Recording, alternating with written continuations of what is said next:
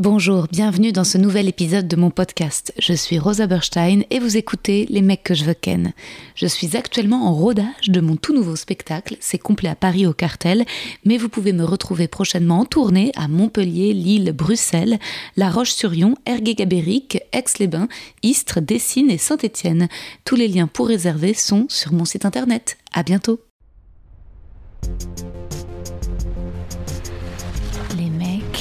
Les mecs, les mecs que je veux ken. Chères auditrices, chers auditeurs, bienvenue dans ce sixième épisode des Meufs que je veux ken, avec la formidable Élise Goldfarb qui n'est pas comédienne ou humoriste, mais entrepreneuse, femme d'affaires, créatrice d'une agence en strat et conseil, fondatrice du média Fresh. À 25 ans, elle prenait les rênes de la stratégie de contenu du site Melty avec sa collaboratrice Julia Layani. Elles ont créé également ensemble le podcast Coming Out, numéro 1 Spotify dans trois pays pendant 110 jours, où l'on entend les récits drôles et touchants de Marie Papillon, Bilal Hassani ou encore Mounir Majoubi sur leur coming out. Je sais pas d'ailleurs c'est quoi le terme français pour coming out, faire son sa sortie? En tout cas, j'ai adoré cette discussion. J'arrivais pas à partir de chez Élise, qui est drôle, naturelle, spontanée, sincère, jeune. Élise est jeune et je veux copier ses expressions. Et moi aussi dire hors de quest pour hors de question, c'est de la false pour c'est de la folie, ou encore tminique pour faire des manières. Attention, le son est un peu saturé. La plupart de mes invités se tiennent toujours un petit peu loin du micro et je dois rehausser ensuite le son, leur piste derrière en post-prod. Là, Elise était très proche du micro. Euh, j'aurais dû la corriger, mais je faisais pas confiance à mon, à mon retour audio à cause de cette histoire d'interférence. Bref, donc attention, c'est un peu fort le volume. Vaut mieux que vous, vous baissiez euh, chez vous peut-être euh, le son. Quelques éléments de compréhension avant de démarrer. À un moment, on parle des Zei et de Korvol. Ce sont deux colonies juives socialistes. Les Zei, c'est les éclaireurs israélites, les scouts Et pour Korvol, je vous dirige vers l'épisode 14 de mon podcast avec Louis Chappé où on en parle longuement. Petit erratum, je dis au début que les meufs que je veux ken, je vais continuer tout 2021. Non, voilà, quand même pas. J'adore les meufs, mais si on a bien compris un truc. Oh non Mon lave-vaisselle se remet en route, putain, mais trop chelou. Oh. Why?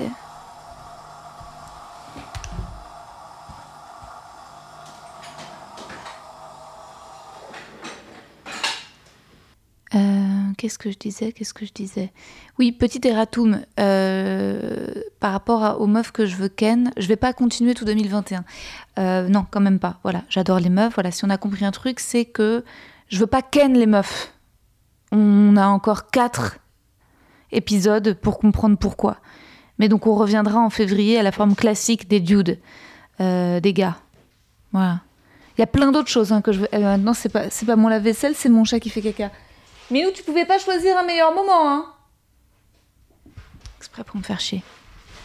Minou, oh non Putain, mais dans il, il, s'imagine qu'il est en train de creuser un trou.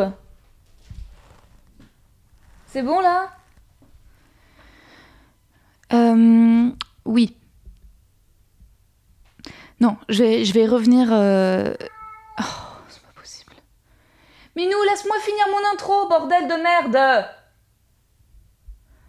Il veut sortir dans le couloir, il pense qu'il veut sortir dans le couloir, et au moment où il est dans le couloir, il se rend compte qu'il aime pas ça. c'est l'histoire de la vie, mais je vais aller lui ouvrir le couloir. C'est triste quand même sa vie de, chaque penser qu'il y a toujours un truc mieux qui l'attend que sa réalité, alors que non, il y a rien.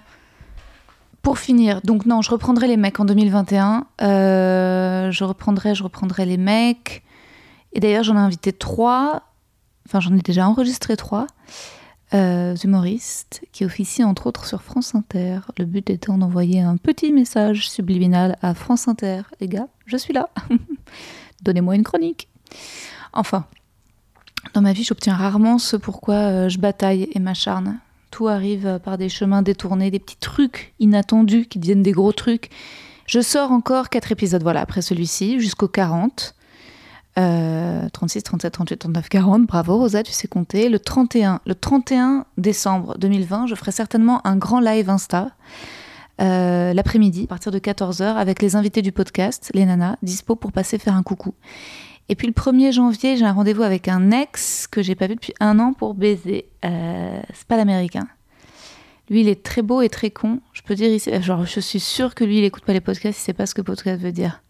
L'américain, potentiellement, il m'écoute Tant pis, je sais pas quoi lui dire. Écoute, euh, you love me and I don't love you back, so uh, deal with it. And uh, you're not good enough for me. C'est vrai ça, merde. Non, mais euh, l'autre, en fait, je, je veux pas, je cherche pas forcément euh, quelqu'un qui a un grand sens de l'humour ou qui soit névrosé. Ce mec, il est. Le mec euh, d'il y a un an, j'en ai parlé dans le. J'en parle, figurez-vous, déjà, dans l'épisode avec Raphaël Enthoven, de ce gars, que je vais revoir, que j'ai rencontré à une soirée avec l'une des invitées du podcast que vous allez découvrir dans quelques épisodes. Incroyable. Il est, euh, ce mec, écoutez, il est très beau. hein, c'est le portrait de Timothée Chalamet, mais euh, en grand et musclé. C'est incroyable. Après, oui, il est pas très, très fut-fut. Et il est très branché culture porno. Et j'ai vraiment pas envie de me faire sodomiser, quoi. Vraiment pas par lui. J'ai envie de lui dire. euh, est-ce qu'on peut faire l'amour de façon romantique En fait, c'est très bizarre de, faire comprendre ça au mec qu'en fait, pour, en tout cas pour moi, j'ai envie, euh, j'ai envie que ce soit doux. euh, j'ai pas, euh, oh, enfin, je sais pas. Là, en fait, j'ai la flemme de sexe violent. En plus, j'ai trop, j'ai trop grossi. Je suis pas assez mince pour faire du sexe violent. Voilà. Enfin. Euh, donc le 31, rendez-vous à 14h pour un grand live. Euh, 1er janvier, pensez à moi, je suis en train de baiser violemment ou doucement, je vous dirai. Et le 2 janvier, je pars à l'île aux moines sans prendre de billet de retour. Wouhou Donc si, euh, si pas de callback de casting ou quoi, bah, je serai là-bas, je resterai là-bas. Minou sera, sera chez ma mère. Et je vais essayer d'écrire mon bouquin, mon petit Goncourt. j'ai été contactée par un éditeur, figurez-vous. Voilà, quand j'ai dit, euh, enfin, j'ai dit un peu comme ça, pas en blague, mais bon, que j'ai dit dans le podcast que je voulais écrire un livre, et pof, allez, propal, bam. Donc maintenant, il faut que je le fasse. Voilà. Il y a deux mois, j'avais eu un super rendez-vous avec une putain de prod qui avait kiffé mon spectacle et qui voulait que je ponde une série sur ma vie. Euh, je les ai rencontrés et tout, ça avait super bien matché. Puis j'ai rien écrit. Voilà, j'ai acheté euh, deux livres sur comment écrire un scénario que je n'ai pas lu. Pourquoi? Eh ben parce que je passe ma vie sur Insta, les gars. Et pourquoi je passe ma vie sur Insta? Parce que je reçois ce genre de message. Je vais vous le lire là, celui reçu aujourd'hui. Rosa, je ne te connais pas, je ne suis personne. Par bonheur, je te découvre aujourd'hui au travers de tes podcasts. Je découvre, que dis-je, j'aime tes poèmes de début. Dans l'un d'eux, tu te poses la question si tu n'es pas masculine. L'invité te dit que non, que tu as une voix douce et un physique de femme. Je ne suis pas d'accord. Si, tu as une voix douce et très agréable, mais tu es masculine autant que tu es féminine, tu es juste toi, reste toi. Je ne te connais pas, mais tu es belle et beau, en outrepassant le physique. Je ne sais pas pourquoi je t'écris ceci, ce n'est pas mon genre de commenter les réseaux. Je souhaite juste dire que tu touches mon cœur. Désolée si je t'écris des choses que tu ne veux pas lire, je te souhaite le meilleur, tu es tellement toi. Waouh Vous comprenez mon addiction maintenant? Merci Thomas d'Insta qui m'a envoyé ce DM. Mais comment je vais faire moi sans ces shoots d'amour? J'ai pas encore la réponse et je vous propose qu'on écoute maintenant une femme qui a plein de choses à dire et qui est lumineuse et forte et masculine et féminine, Élise Goldfarb. Tu veux des gâteaux? Surtout pas. Surtout Genre j'ai tellement grossi là, c'est l'enfer. Je... Tu meuf, j'ai mangé un McDo à 6h du mat. En fait, faut que tu saches que je me suis couchée à 8h du matin. Ok. Pourquoi? Parce que, euh, bah, en fait, j'habite dans un immeuble. Attends, ça enregistre là? Ouais. Hilarant. j'habite dans un immeuble avec des copains. Ouais. J'ai plein de copains à tous les étages. Ouais. Et vu qu'on est confinés, on fait que la teuf. Entre nous, entre confinés. Ah ouais. On a une petite bulle sociale. Mais donc attends, c'est génial. Ça veut dire que là, vous êtes. Il y a d'autres potes à toi qui habitent dans ce même immeuble? Vous Bien êtes- sûr. Putain, génial. C'est un immeuble euh, coopératif. Bon, en tout cas, merci de pas faire des stories sur ça parce que déjà, genre, je sais plus si c'était au déconfinement, mais genre, je, donc je suivais tes stories et t'avais une vie sociale de ouf. C'était à nouveau genre trop la fiesta. Ouais. Alors que dans ma live, genre, ça revenait tout doucement. Ouais, mais je vais te dire avec le recul, euh, c'était nimp. Enfin là, on est reconfinés. J'aurais pas dû Ouais. faire toutes ces teufs. Et à la fois, j'ai déjà eu le Covid, donc je me sens Ouais. invincible. Non, puis bon, il y a un moment, euh, en vrai, euh, enfin, c'est impossible. Enfin, faut trouver un consensus. Faut quand même pouvoir vivre d'une certaine manière, quoi. Parce que sinon, on va, on va se bah, pendre, quoi. Bah là, Dieu bénisse que j'ai des amis dans l'immeuble. Mais ouais, c'est génial. Mais à la fois, ils sont très jeunes. Ah ouais? Ils sont quel âge? Ils ont vraiment 19 ans. Mais c'est bien parce que ça me rajeunit. Ah ouais, ouais, c'est ça. J'aime je- beaucoup. T'es la queen parmi eux. et- Ouais. Je suis leur tante. Ah putain. Je suis leur tante diabolique. Je leur apprends toutes les bêtises à faire euh, quand on grandit. Putain, c'est génial. Et ils font quoi? Ils sont. euh, Ils sont youtubeurs. Mais non. Oui, c'est vraiment euh, des gens connus. Mais Parce que t'as fait une vidéo avec Léopold que je connais? ouais, Léopold, je l'aime trop, mais il habite pas là. Non, il habite à Bagnolet. Ouais.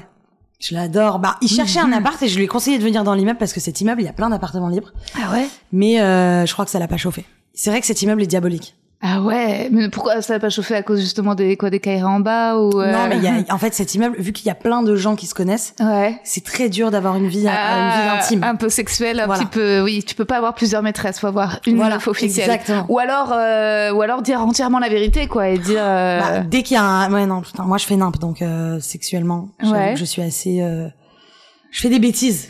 Voilà. Mais non, tu t'amuses. Ah bah, je m'amuse. T'es jeune, t'es belle, successful, t'as raison. Au Ah, contraire, ben. tu te fais ton expérience. C'est maintenant ou jamais, quoi. Ouais, j'avoue. Mais en tout cas, je kiffe. Mais tu brises pas trop les immeuble, cœurs? Ben, j'essaye à chaque fois de pas briser des cœurs parce que je trouve ça horrible et c'est ma phobie. Mais vu que j'ai la phobie d'être abandonnée et qu'on me quitte, je quitte dès que je sens que on peut me quitter un moment. Donc j'ai fini par briser des cœurs. T'es trop une héroïne de film, quoi. Mais non, mais c'est clair. Je suis la pire. Je suis sûre que genre dans quelques temps, ou bien des scénaristes qui vont venir, qui vont t'écrire pour te dire en fait on écrit une série sur vous. Et Ah. est-ce que genre on peut genre vous consulter, mais en fait pour savoir, ah, mais c'est trop, c'est trop ça. Alors attends, avant qu'on commence, je t'ai écrit un petit poème. Ah, mais c'est énorme. chaque Ok, début j'adore. d'épisode. Alors l'exercice est encore tout nouveau pour moi et j'essaie de faire un poème le plus sincère possible, encore plus sincère peut-être pour les meufs que pour les mecs. Oh, Élise Goldfarb. Je rêverais d'avoir une fille comme Élise Goldfarb. Qu'Élise Goldfarb soit ma fille, forte et conquérante et surtout pas comédienne, pas artiste, entrepreneuse, indépendante. J'ai découvert Élise via une story de Marina Rollman. Marina recommandait aux boomers qui veulent découvrir TikTok de suivre Élise. Et comme bah, je fais toujours ce que Marina Rollman conseille de faire, j'ai suivi, pour mon plus grand bonheur, Élise. Humour, liberté de ton, féminisme, je sens qu'Élise me ressemble, elle incarne la gauche Glucksmann dans laquelle je me reconnais, elle parle du judaïsme d'une façon familière à l'américaine, totalement décomplexée, elle est l'avenir. Je la suis elle, mais souvent dans ses stories, on voit sa coéquipière Julia Layani qui travaille sérieusement avec un petit air boudeur trop chou. Vous êtes toutes les deux incroyablement inspirantes, votre amitié fait rêver. J'aime la violence et l'outrecuidance d'Élise qui écrit à Xavier Nel et partage sur Insta leurs échanges. J'aime qu'Élise, j'aime Élise que tu ne craignes aucune figure d'autorité et fasses toi autorité. D'où te viens-tu cette confiance en toi? Et toi, quels sont les mecs ou les meufs que tu veux ken? Mais attends, c'était trop mignon. Enfin, quel honneur. Mais non, Oh, et Marina pense. Rollman, tu m'as découvert grâce à Marina Rollman. Ouais, ouais, ouais. Mais je l'adore cette meuf. Ah ouais, elle est incroyable. Iconique. Iconique, ouais, ouais, ouais. Bah trop mignon, ça me touche trop, franchement. Elle fait partie aussi, Marina Rollman, des, des, de cette Des petite Winter. Special. Ouais, bien sûr. C'est un winter special. Bah, je sais pas encore si c'est. Au départ, c'était un Winter Special. En même temps, je me dis, c'est un peu chelou que moi qui ai jamais fait Noël, genre, je me mette à faire Noël pour mon podcast. c'est bizarre. J'adore. Et, euh, et je me demande si c'est pas tout simplement 2021. En fait, si c'est pas genre un, une vraie, un truc plus, plus long dans le temps et si sur 2021, tous les, Bah, trop toutes frais. les semaines. euh, ouais. Trop bien. Ok, donc attends, t'avais des questions? Euh, non, mais ouais, bah plein. En fait, moi j'adore ce, ce côté burning. euh, Et, et j'ai lu ton, ton interview euh, dans le Madame Figaro et j'étais étonnée de lire que par contre t'étais pas la meuf populaire forcément du collège et du lycée. Eh ben, c'est pas que j'étais, j'étais quand même assez populaire, Hmm. mais j'avais un peu, euh, j'avais ma bande de potes et on restait très souvent que entre nous et on ne supportait pas la team populaire du lycée. C'est-à-dire qu'on était un peu euh, les anti-héros au lycée. Ok. Il y avait vraiment cette team euh, populaire qui était un peu dans le harcèlement, qui parlait mal aux autres, qui se la pétait. Et nous, on les trouvait tellement ridicules que on prenait les bolos euh, avec nous, sous nos épaules. On leur disait les gars, on est avec vous, et on défonçait les populaires. Ce qui nous a finalement rendu assez populaires. Bah oui, carrément. On était un peu les rebelles. Bah ouais. J'étais dans la team rebelle, euh, là où Julia, du coup, on n'était pas du tout potes au début. Julia était dans la team euh, des populaires, mais pas de mon lycée, mais du lycée d'en face. Ok. Et hum, du coup, on n'était pas vraiment copines. Incroyable. Toi, t'étais dans quel lycée? J'étais à Carnot. Et elle, elle était à Sainte-Ursule, qui est un lycée privé catho en face de Carnot. Ok. Il y avait vraiment un clash entre les deux Ah, lycées. en forcément, mode, bien euh, sûr. C'est dans quel arrondissement? Dans le 17e. Ok. Et c'est vraiment un milieu très privilégié où tout le monde se la pète. Il faut avoir le, la dernière doudoune à la mode. On avait tous des sacs Chanel en seconde. Et moi, je comprenais pas du tout pourquoi on Ah. était dans ce délire. Mes parents me disaient, Élise, tu, tu es là, mais tu n'appartiens pas à ce monde. Hmm. Tu dois lire des livres, Hmm. tu vois?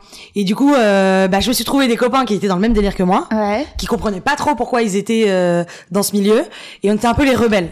Tu veux en dire étant- que dans le 17e arrondissement, parce qu'en effet, le 17e, t'as le côté aisé. hyper chic, euh, Villiers. Mhm. Ouais, mais t'as un 17e tout là-haut vers Brochant. Euh, ouais, mais C'était pas ceux qui étaient à Carnot. c'était pas ceux qui étaient Non, à Carnot. ok.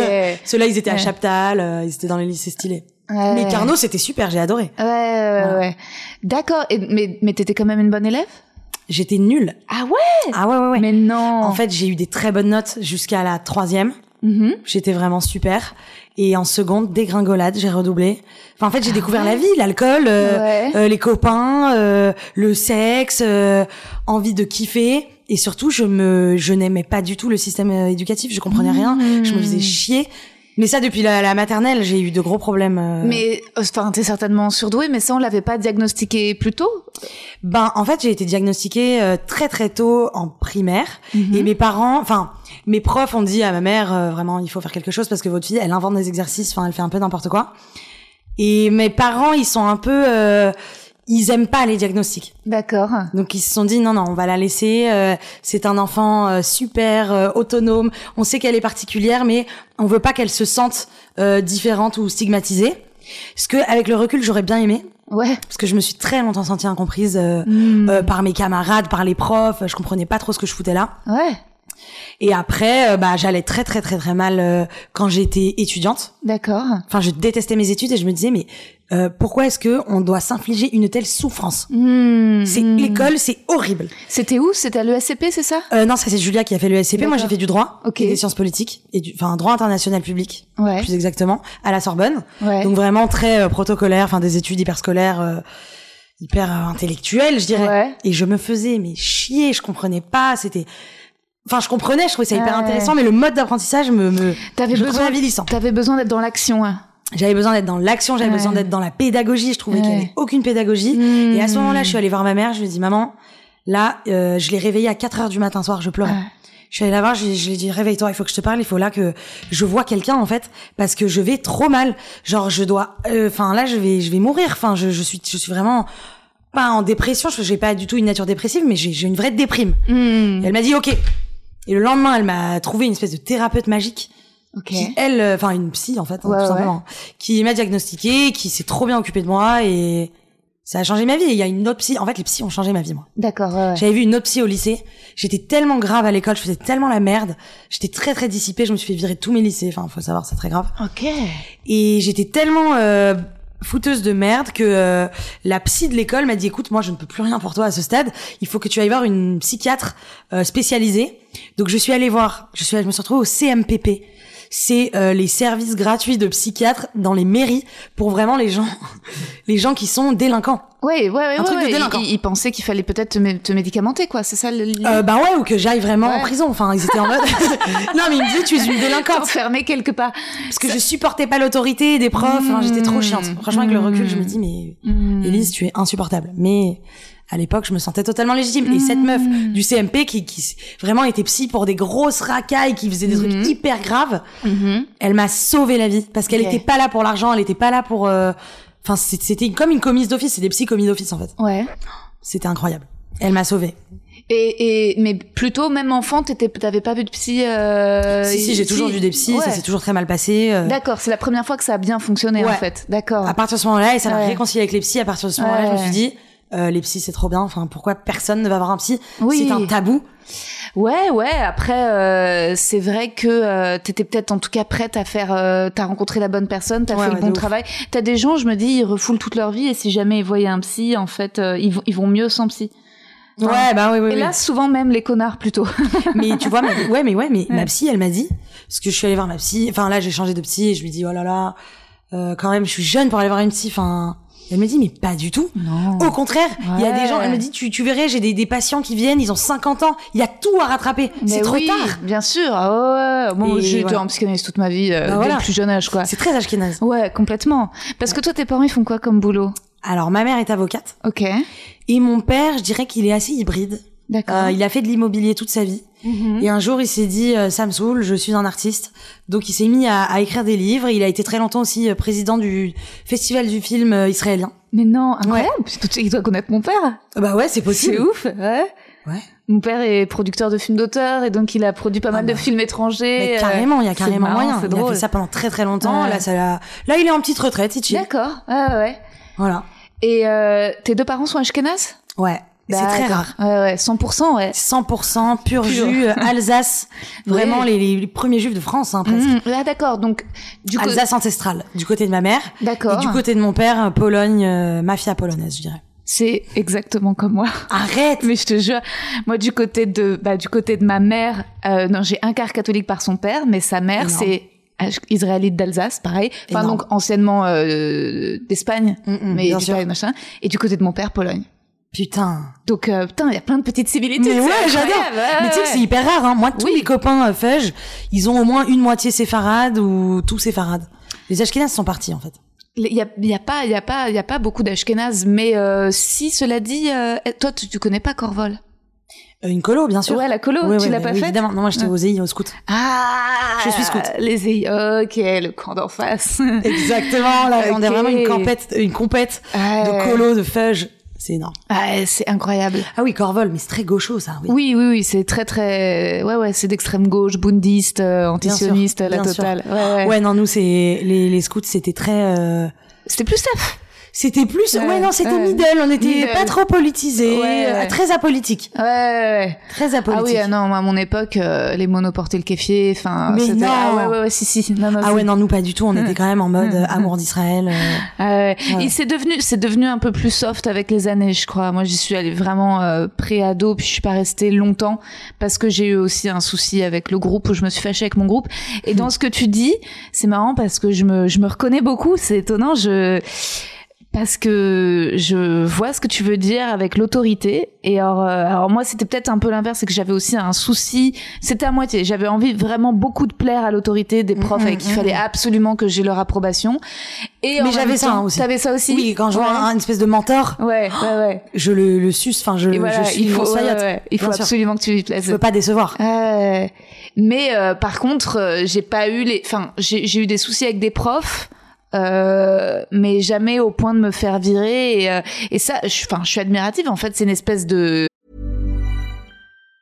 Even on a budget, quality is non-negotiable. That's why Quince is the place to score high-end essentials at 50 to 80% less than similar brands. Get your hands on buttery soft cashmere sweaters from just 60 bucks, Italian leather jackets, and so much more. And the best part about Quince, they exclusively partner with factories committed to safe, ethical, and responsible manufacturing. Elevate your style without the elevated price tag with Quince. Go to quince.com slash upgrade for free shipping and 365-day returns.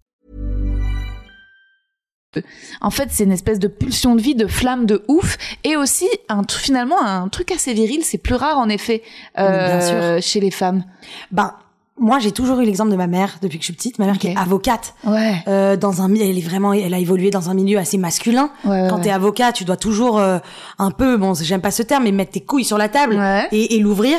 Et j'ai un modèle familial assez particulier. Il y a vraiment, c'est vraiment un matriarcat. Ok. Chez moi, c'est les garçons qui font la vaisselle et qui cuisinent. Mmh. Enfin, tout le monde fait un peu tout, mais c'était un peu mon papa, c'était le papa Mmh, gâteau, et ma maman, c'était la maman qui travaille et qui qui Ah. Qui, euh, qui est très Qui powerful. euh, voilà, c'était Ouais. elle qui, qui, qui rapportait vraiment euh, Ouais. le, le. Bon, même si mon père était super aussi. Attention, je l'aime trop. hein. Bien sûr Mais j'ai grandi dans ce modèle où euh, j'ai toujours cru que la femme était l'égale de l'homme, si ce n'est plus puissante. ouais Donc c'est oui, j'ai une sorte de virilité, mais parce que ma mère a une sorte de virilité en elle. Mais tu sais que c'est très bien, c'est Virginie Despentes dans King Kong Mais Theory qui dit que tout ce qu'elle a réussi à accomplir, elle le doit à sa virilité. mais évidemment. Enfin, c'est dommage que le terme soit, Soit virilité, virilité, ouais. mais on, enfin, quand on le dit, on voit, euh, on voit ce que c'est. Enfin, mais c'est c'est peut-être une forme un peu de, un peu de violence, c'est-à-dire que c'est vrai qu'on associe les femmes à la douceur, et c'est vrai que parfois t'as l'impression que pour, euh, pour, je sais pas ce que t'en penses, mais pour franchir des caps dans la vie ou apprendre ouais. à dire non, il faut une forme de, de Ah, mais moi, hargne, je... quoi. Mais je me suis souvent dit, franchement, je, parfois j'ai l'impression, avec la société et tout ce que je vois autour de moi, mes copines et tout, euh, suis-je une femme? Ouais. Genre, je me ouais, reconnais pas du tout dans ce modèle de, de, de féminité. Et Julia non plus, c'est comme ça qu'on est devenus meilleurs potes. Euh, c'est parce qu'on se disait, mais attends, il y a un problème. Pourquoi on, on a l'impression qu'on n'est pas génial alors que ça se trouve, on est vraiment génial. Mais juste, on ne correspond tellement pas au modèle de meufs qui existent autour de nous, surtout dans nos milieux où toutes les meufs sont vraiment des meufs qui sont prêtes à être Mmh. femmes au foyer. Euh, et, et, et leur vie tourne autour de Ah, avoir ça, un c'est mari. le 17e, quoi. Ça, c'est. Ah oui, oui, oui. euh, et ah ouais, vos copines, elles sont, elles sont vraiment branchées là-dessus. Euh... Bah, franchement, moi, toutes, toutes mes copines, euh, franchement, maquées, sont- euh, ouais, Enfin, des- non, en vrai, non, non, non. Ouais. Non. il y en a quand même qui se sont réveillés, Ouais. qui se sont dit oula non, j'ai envie de kiffer, de gagner Ouais, mon ouais, argent, ouais. euh, de profiter. Mais tu vois, je vois plus en plus de plus en plus de copines qui sont plus âgées que moi, Ouais. qui ont 32, 33, qui sont en couple depuis qu'elles ont 20 ans. Ouais. Et bon bah là, elles ont divorcé. Ouais, ça craque. Tu vois, bien sûr, et bien elles se sûr. disent là, j'ai envie de faire des partous. Ouais, ouais, ouais. Enfin, j'ai pas, j'ai raté toute ma vingtaine. Mais oui, mais oui, oui, oui. Ouais, mais c'est vrai que ce truc de est-ce que je suis une femme, moi je l'ai ressenti pas, pas mal en tant que comédienne parce que oh, j'étais dans des écoles de théâtre où les nanas qui étaient là étaient très belles, très douces, toutes beaucoup plus minces que moi et toutes beaucoup plus euh, comment dire féminines dans le cliché de la féminité, mhm. attentionnées, etc. Et puis euh, beaucoup plus silencieuses aussi, Bien beaucoup sûr. plus à, à respecter l'autorité et notamment l'autorité masculine Mais et à sûr. écouter et être un peu en séduction et à savoir quand. Et c'est vrai que euh, euh, ouais, même sur les projets, en fait, moi, et au point de me faire limite shamer en mode on- on- qu'on me fasse croire que je travaillerai jamais en tant que comédienne parce que j'avais une trop grande gueule. Quoi. Ah mais, mais, mais la base, nous on nous a tout le temps dit, le, le, le, le truc Ouais. qu'on nous a le plus dit avec Julia, c'est les filles, vous allez trop loin, calmez-vous. Ouais. Sauf que à chaque fois quand on n'a pas écouté ces gens, on est allé encore plus loin Eh et oui. ça a encore mieux marché. Donc euh, Ouais, c'est incroyable. ça fout le seum. Ouais, mais c'est marrant parce que résultat, moi, pour euh, j'ai tellement peu trouvé de modèles de, de femmes inspirantes en France que sûr. souvent je regardais les États-Unis et notamment les américaines, quoi, et dans, et dans ce qu'elles racontent. humoristes de ouf. Voilà, et les humoristes américaines, et les Sarah Silverman ou les Whitney Cummings, qui Mais en fait, sûr. avec humour, mais ont une espèce d'immense what the fuck Mais très très très puissant, et euh, et qu'on avait moins. Alors là après, il y a, y a Blanche Gardin, mais ce que je... Iconique. Iconique. Mais, mais iconique, mais oui, je vois très bien ce que tu veux dire. Nous, quand on nous demande à chaque fois, euh, est-ce qu'il y a des meufs, euh, Ouais. euh, des icônes pour vous, ouais, on va rarement citer des meufs françaises, ouais, ouais, malheureusement. ouais, malheureusement. À grand regret. Moi, je cite toujours, euh, là, qui sont dans ma bibliothèque, euh, euh, j'adore Amy Powler. Elle, Oui. c'est mon idole. Ah, Tina Fey. Tina Fey et. Amy Powler, pour moi, c'est genre, Ouais. waouh, mon objectif de vie, c'est Ben des oui. icônes de l'humour. Même euh, Mindy Kaling, euh, Lena Dunham. Bon. Lena Dunham, elle, parfois, elle est un peu nimpe quand même, mais j'adore. Mais. Mais j'adore son on adore. C'est un adorable. J'adore. Mindy Kaling est pour moi icône. Elle a d'ailleurs, elle a sorti une bête de série sur Netflix. Ah ouais, s'appelle euh, euh, les pre- mes premières fois. Je Ok. crois. Ah, c'est vraiment un teen, euh, un truc pour les ados. Ok. Mais c'est génial. Ah ouais, mais très entre, en fait très entrepreneuse euh, Oui. aussi. Entrepreneuse, euh, génie, Ouais, génie. drôle. Euh, Et en fait, sach- sachant rendre euh, active euh, la sororité. C'est-à-dire que moi, ce que Ouais. je regrette un petit peu en France parfois, c'est que même s'il se passe des choses au niveau du féminisme, c'est que ça reste un peu dans les discours ou dans les euh, likes ou story Insta, mais qu'en fait, il y a un, un, un manque de d'action, quoi, vraiment, Bah oui. dans, dans le fait qu'il faut vraiment réformer les enfin copier ce que les mecs savent faire avec leur boys club et leur, leur- et, la façon qu'ils ont de s'engager de se faire taffer quoi Ben là, tu marques un gros point. Moi, je vais te dire, je suis en grosse, en ce moment, en grosse remise en question. Mhm. Moi, qui me considère et je pense l'être euh, intrinsèquement ultra féministe. ouais Euh, limite euh, chez nos copains, on nous dit qu'on est trop radical. Là, je commence à être un peu perdue dans mon dans mon féminisme. Enfin, en tout cas, dans le féminisme que je vois Mhm. aujourd'hui Mhm. euh, dans la société. Enfin, en tout cas, dans les petites sphères euh, féministes, euh, Mhm, tu mhm. connais sur Insta. ouais ouais ouais Je trouve que ça va pas dans la bonne direction. non Et je me dis, il y a des meufs, ça fait 30 ans qu'elles se battent, mais même 50 ans, qu'elles se battent pour les droits des femmes, les droits des lesbiennes, Mhm. les droits des femmes euh, euh, euh, intersectionnelles, Mhm, mhm, je dirais, pour l'intersectionnalité. Et aujourd'hui, ces combats sont totalement détournés.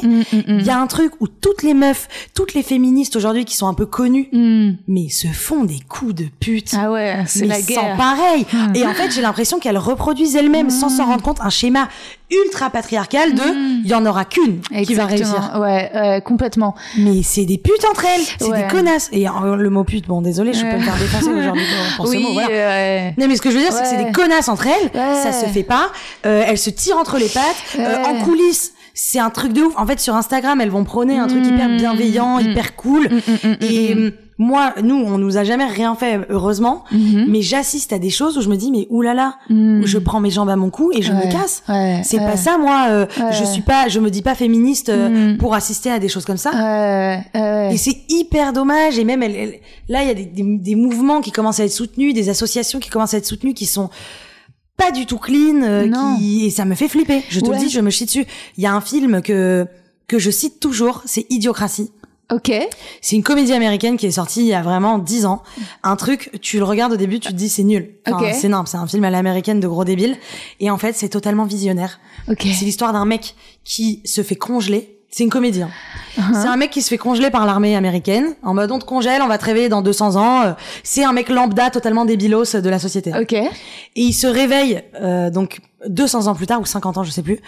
Et le monde est devenu complètement abruti et il est devenu l'homme le plus intelligent du monde. Waouh. C'est lui qui peut sauver le monde. Alors que euh, plus tôt c'était un, un peu un mec lambda. Ok. Et bon, je vais pas vous spoiler le truc, mais tel que le monde qui Putain, dans lequel voir. il arrive, Ouais. c'est le monde qu'on est en train de vivre là. Ouais. Enfin, peu ouais. à peu. ouais. Ouais. Ouais. C'est ouais. très grossier, c'est très exagéré. C'est de qui déjà le film ou c'est je ira- je, mets- je mettrai dans les commentaires. c'est mais ouais, franchement Mais- iconique ce film parce que tu tu vas t'y retrouver. Enfin, c'est vraiment. Ouais. Ouais. Ouais. Il y a des trucs qui se passent aujourd'hui où tu te dis mais oui bah c'est que c'est c'est la prophétie de ce film qui est en train de se réaliser peu Ouais. à peu. Ouais. Ouais. ouais, Deux, ouais. en fait, on laisse la parole à des des des des, des débiles. Moi, j'en peux Mm, plus. mm, mm, mm, mm. Me fait ouais, ouais, ouais, c'est dur. C'est, il faut vraiment euh, se retrouver un, ouais, quelque chose de de bienveillance et d'essayer de. C'est Delphine Ordwiller que j'adore, que je trop Trop aussi dans les meufs que je week-end. Mais euh, et j'adore justement elle ces, théories du genre, c'est toujours genre un peu what the fuck mais trop marrante. Sur, euh, elle disait pourquoi il faudrait peut-être qu'il y aurait moins de guerres si le monde était plus féminin. Et elle disait en fait. euh, pour résoudre le conflit israélo-palestinien, je vais genre mal dire ce qu'elle disait, mais elle disait en fait, il faudrait que les hommes soient plus femmes dans le sens qu'ils accueillent et, genre, et, et que le fait de pouvoir donner la vie et d'accueillir en soi un autre être pendant neuf mois, c'est ce qu'il faudrait faire en gros pour qu'il n'y ait pas de colonie. Mais moi, j'ai toujours dit. Ouais. Bon, mais après, je vais très loin. mais j'ai toujours dit que si le monde était dirigé par les femmes, Mm. en fait, la femme, depuis la nuit des temps, Mm. on n'a jamais été élevés dans la guerre, nous. Parce que les femmes, pendant les grosses guerres, Mm. bon, bah, elles étaient infirmières, elles faisaient à manger, et puis elles aidaient dans les usines. Mm. Elles n'allaient pas au combat. Donc, on n'a pas cette espèce de pathologie, cette espèce de culture de, euh, il faut que j'ai le plus gros gag, donc euh, il faut que je me batte. Mm. Donc, bon, on se ferait des, des, un peu des, des sales coups. Ouais. On se ferait des sales coups entre présidentes. Ouais. Mais ce serait pas pareil. Ouais. On s'enverrait pas des bombes, en fait. J'en suis sûre, moi, Ça que c'est pas dans notre, euh, notre inconscient collectif de femmes. Mm. Bon, après, euh, c'est c'est- Oui, évidemment qu'on a besoin des hommes. pour l'ingérence et tout, et ouais. On a besoin d'hommes et toutes les femmes ne sont pas parfaites. Et c'est quoi toi ton style d'homme d'ailleurs?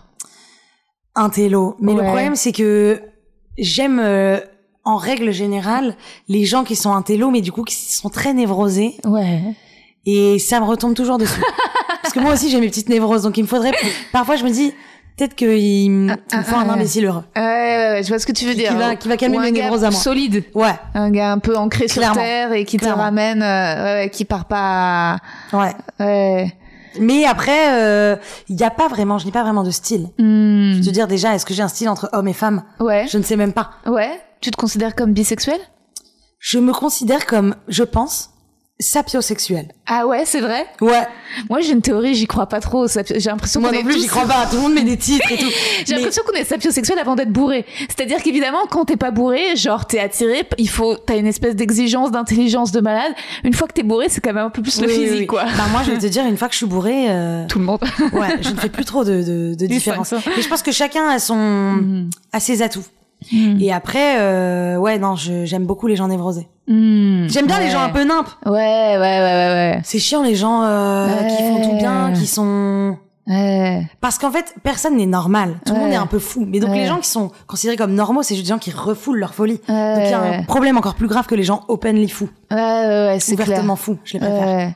Non, ouais, fou c'est bien, mais il faut faire attention à ce qu'en effet, c'est vrai que la, le Fou mais retour sain. de Il faut être fou mais sain. Ouais, bienveillant. C'est ça ce qui est bizarre, c'est que le problème, c'est j'en discutais avec ma mère récemment parce que justement, je sais plus, j'avais rencontré un gars et je disais ouais mais il est fou, mais elle me disait oui mais tu peux pas être avec un mec normal. Elle me disait en fait il faut un fou, mais il faut un fou quand même assez joyeux, pas un fou trop dépressif. Ouais, parce non, que ça, non, mais de toute façon, ça c'est sûr. Ouais. Et parce que moi, moi, ça me fait sombrer. Hmm. Mais après, euh, moi, j'ai besoin de quelqu'un de très joyeux. Hmm. Là, t'es amoureuse en ce moment? Non, Non? Non, Hmm. mais euh, je suis amoureuse de l'amour. Ouais. Ouais, ouais. Non, mais non, mais là, je me considère très jeune. Mon travail me prend énormément de temps. Ouais. Euh, j'ai pas forcément euh, de temps émotionnel à consacrer à quelqu'un. Mais Ouais. après, euh, il n'empêche que je m'amuse beaucoup. Et comment tu fais pour séparer euh, Parce que je suis sûre que tu dois faire de l'effet à plein plein d'hommes et euh, et de femmes et plein de gens, mais que justement dans des situations euh, professionnelles, Euh, Est-ce que tu arrives à, à séparer comment, genre justement, je me dis les Xavier Nel, ça. En fait, votre complicité fait qu'on a envie d'avoir une histoire d'amour. Bon, peut-être pas Bien sûr, non, mais non. mais tu vois, est-ce que justement avec, avec des clients ou avec Ah des ouais, gens non. dans le travail, comment tu fais pour mettre une Professionnellement, Ouais. c'est la friend zone immédiate. Ouais, ouais, ouais. Ah ouais, non, mais jamais, je pense, je pourrais me... On- en fait, avec Julien, on a développé cette espèce de truc de quand on s'adresse à des hommes, Ouais. on se masculinise vachement. Ouais, ouais, ouais. Euh, c'est vraiment nos poteaux. ouais, ouais, ouais. Genre, euh, limite, euh, on va commenter... euh, Enfin, on parle de foot, quoi. Euh, Enfin, non, mais on... on... on se masculinise au max. On n'a pas du tout, du tout envie de rentrer dans ce genre de relation avec euh, Hmm. les hommes dans le pro. Hmm. Les femmes, euh, bon, les femmes, euh, c'est plus, on va les mettre en copine. Ouais, oui, voilà. Voilà. ouais, Et les hommes en copains. Vraiment, on arrive parfaitement à se mélanger aux deux. on est les bonnes copines. Friend zone totale. Impossible d'être dans la séduction, je n'y arrive même pas. Dans le professionnel. Ça me dégoûte. Ça me fait peur. Mais c'est trop bien, c'est trop sain. Moi, le problème, c'est que justement, dans les métiers du spectacle, t'as beaucoup de, de rencontres qui se font un peu à des fêtes ou des machins, où t'es un peu beau. Mais carrément. Tu vois, là, c'est, pas. Bah, moi, dès que je sens qu'il y a une ouverture professionnelle, je friend zone. Ah ouais. Même si bah, la plupart de nos clients, euh, on les a rencontrés bourrés en soirée, hein, je vais être honnête. Ouais. À des soirées, tu parles à quelqu'un, Eh, trop sympa, raconte, tu fais quoi dans la vie Je bosse pour telle marque, eh, j'ai une agence, viens, on bosse ensemble, ok, go. Et mes friend zone direct, dès que je sais Ouais. qu'il y a un potentiel taf euh, Mm, mm, à la clé, euh, ouais, non, j'ai pas envie de mélanger ça. mm, mm. Je l'ai fait une fois, je me suis tapé des gens euh, sur mon lieu de travail, Ouais. quand à l'époque où, j'étais salariée. Et franchement, c'est chelou. Ouais. Et après, avec les Mais clients, je me suis dit, C'est inévitable. c'est inévitable. Et à la fois, c'est super cool. Ouais. C'est trop drôle. Bah oui, puis en vrai, t'arrives au taf, t'as un petit truc dans la salle de réunion, tu vois. Évidemment. Ah ouais. Mais euh, non, non, non, non, c'est trop dangereux, franchement. Ouais, Ça, tu sais, c'est c'est hum, les gens quand tu, si tu leur fais du mal et quoi, et si je brise le cœur Ouais. de de de, de, quelqu'un qui peut m'apporter tellement d'argent, Ouais. je vais perdre cet argent hors de question. clair. Hors de question. Et je vois plein de gens avec Julia qui nous approchent et on se demande tout le temps Ouais. Est-ce que que c'est est-ce que c'est Ouais. quelqu'un qui nous kiffe ou est-ce que c'est quelqu'un qui qui veut qu'on lui donne euh, du taf Ouais. Et franchement, c'est trop stressant. Ouais. Enfin, ça fait, je sais pas, ça fait vachement peur. Du coup, on se méfie, on se méfie grave. Ouais, ouais, ouais. Je vois ce que tu veux dire et ça, parfois, c'est, euh... ouais, moi, j'ai ça, même là, je crois, avec le podcast, parfois, je me dis, mais attends, les mecs, ils veulent passer dans le podcast ou... ou en fait, ils veulent me ken Mais ou est-ce que... Mais bon, en même temps, je me dis, c'est cool, c'est, que, c'est que ça va, c'est, bien d'être dans cette position, ça veut dire que les choses vont dans le bon sens euh, et que s'il y a une ambiguïté là-dessus, euh, et que, à mon avis, peut-être des mecs ont l'habitude, enfin en fait je pense que des mecs ont cette habitude et ont l'habitude certainement d'en profiter. C'est-à-dire que c'est ça l'abus de pouvoir en fait, c'est de faire croire que tu vas Bien donner une opportunité et de ken la personne. Clairement. Euh, Mais moi, je me ouais. suis déjà retrouvée à ce genre de situation plein de fois. Ouais. Euh, quand j'étais plus jeune, quand j'étais plus jeune, euh, je m'étais fait un peu euh, repérer par-ci par-là par des chaînes Ouais. de télé ou des trucs comme ça. Ouais. Et euh, un jour, enfin, j'avais eu un tournage euh, pour une grosse émission Ouais. et euh, le producteur était un peu en mode. Euh, J'arrivais pas trop à comprendre où il voulait en venir et à un moment il m'a dit bon je te propose qu'on couche ensemble Ok. oh putain. et après voilà on n'est pas obligé c'est pas obligé de mener à quelque part mais en fait c'était en vrai ça aurait pu ça aurait pu être consentant parce que ce Ouais. mec était super cool mais je me suis dit ok donc en fait depuis tout ce temps il m'a proposé cette opportunité parce qu'il voulait me ken Ouais, c'est ouf. Hein. et j'ai eu trop le seum je me suis dit mais non. Et t'as dit non? ah j'ai dit non de toute façon j'étais j'étais en couple à l'époque je me mais hors de quest euh, bouge mais euh, putain relou mais de toute façon le sexe ça c'est tellement ça provoque des guerres hein. Ouais, le sexe, ça, ça fout la vie. merde, ça fout la merde, la zone grise et tout est, c'est- c'est-à-dire c'est très, c'est très compliqué et, et à la fois t'as, voilà, t'as des mecs qui sont des prédateurs et à la fois moi je me méfie moi de ma tendance prédatrice parfois. mais bien sûr, mais de moi aussi j'ai une tendance prédatrice. Enfin, parfois je me dis, euh, oh mon dieu, Elise, ne sois pas la personne que tu aurais haï si elle était en face de toi. C'est clair. Enfin, je ne, je ne- enfin, je vais jamais être relou avec quelqu'un, Ouais. mais parfois je me dis bon, j'ai en- envie de faire limp là. Et en même temps, j'ai l'impression qu'on a un laissé-passer parce qu'on a subi le patriarcat Ouais, pendant tellement d'années que j'ai l'impression que là, on a en fait une espèce d'âge d'or d'Éden où on peut leur faire subir des trucs. Oui. On se dit franchement, on est juste en train de réparer. oui, quoi. non, mais je me dis, parfois j'ai envie d'être et aussi d'être cette énorme chineuse, Mm. mais très respectueuse et très sympathique, genre de changer la donne mm, du prédateur, de faire des prédateurs en fait adorables, Mm. d'adorables prédateurs. et à la fois, je suis pas vraiment pré- prédatrice. Ces derniers temps, j'attends qu'on vienne à moi. Ouais, Ouais, ça y est. ouais, mais c'est Enfin, j'ai jamais été très prédatrice en vrai. Ouais. Mais je suis très entreprenante. ouais. si je veux quelque chose, je déteste ce moment où on sait pas si on va se pécho. Ouais. Euh, moi, je dis les choses. Je suis en mode bon, Ouais. on se pécho. Ouais. Et ça marche. Bah bien sûr, ça C'est marche. super, ça va droit au but. Mais évidemment. Voilà. Mais ça, c'est génial en fait d'avoir un métier qui soit aussi rationnel, euh, parce qu'au moins en effet, tu peux pas euh, tomber amoureuse de tes clients comme ça. Moi, tu vois, je te disais en fait, c'est vrai que le si je travaille avec quelqu'un tous les jours à développer un projet, à écrire, à raconter nos vies, à rigoler, je trouve ça très difficile de pas. euh, et je crois que je suis tombée amoureuse. J'ai l'impression qu'il faut un peu. Je crois que je suis un peu érotomane dans le sens où je me dis. En- plus. bah, c'est-à-dire que le mec avec qui je faisais le podcast euh, et, euh, et, qu'il ne le fait plus aujourd'hui, bon, tant pis, si jamais il écoute ça, mais je crois qu'il est un peu au courant. Je me demande Ah. si, en fait, bon après, il était maqué, tu vois, mais le fait de euh, enregistrer ensemble, en plus Mhm. on montait ensemble, Mhm. en plus il entend, parfois il je disais des conneries, j'étais là genre non non ça en coupe, il disait non non laisse c'est bien. Donc en fait il me donnait confiance, il riait à mes blagues, euh, il me rendait des services, il était très gentil, il disait faut qu'on crée des goodies et qu'on prenne des photos et qu'on mette des, des t-shirts avec ta tête dessus, j'étais genre oh mon dieu. Mais attends, mais vous aviez une relation Et euh, non, on n'est jamais passé au sexuel. euh, mais par contre, en fait, on s'écrivait un peu tous les jours. On se croisait en plus, il faisait de l'humour, donc on se croisait sur les plateaux. Et donc, en fait, pour moi, on avait une espèce de super amitié. Et attends, on le connaît? C'est qui? Non, il est pas connu.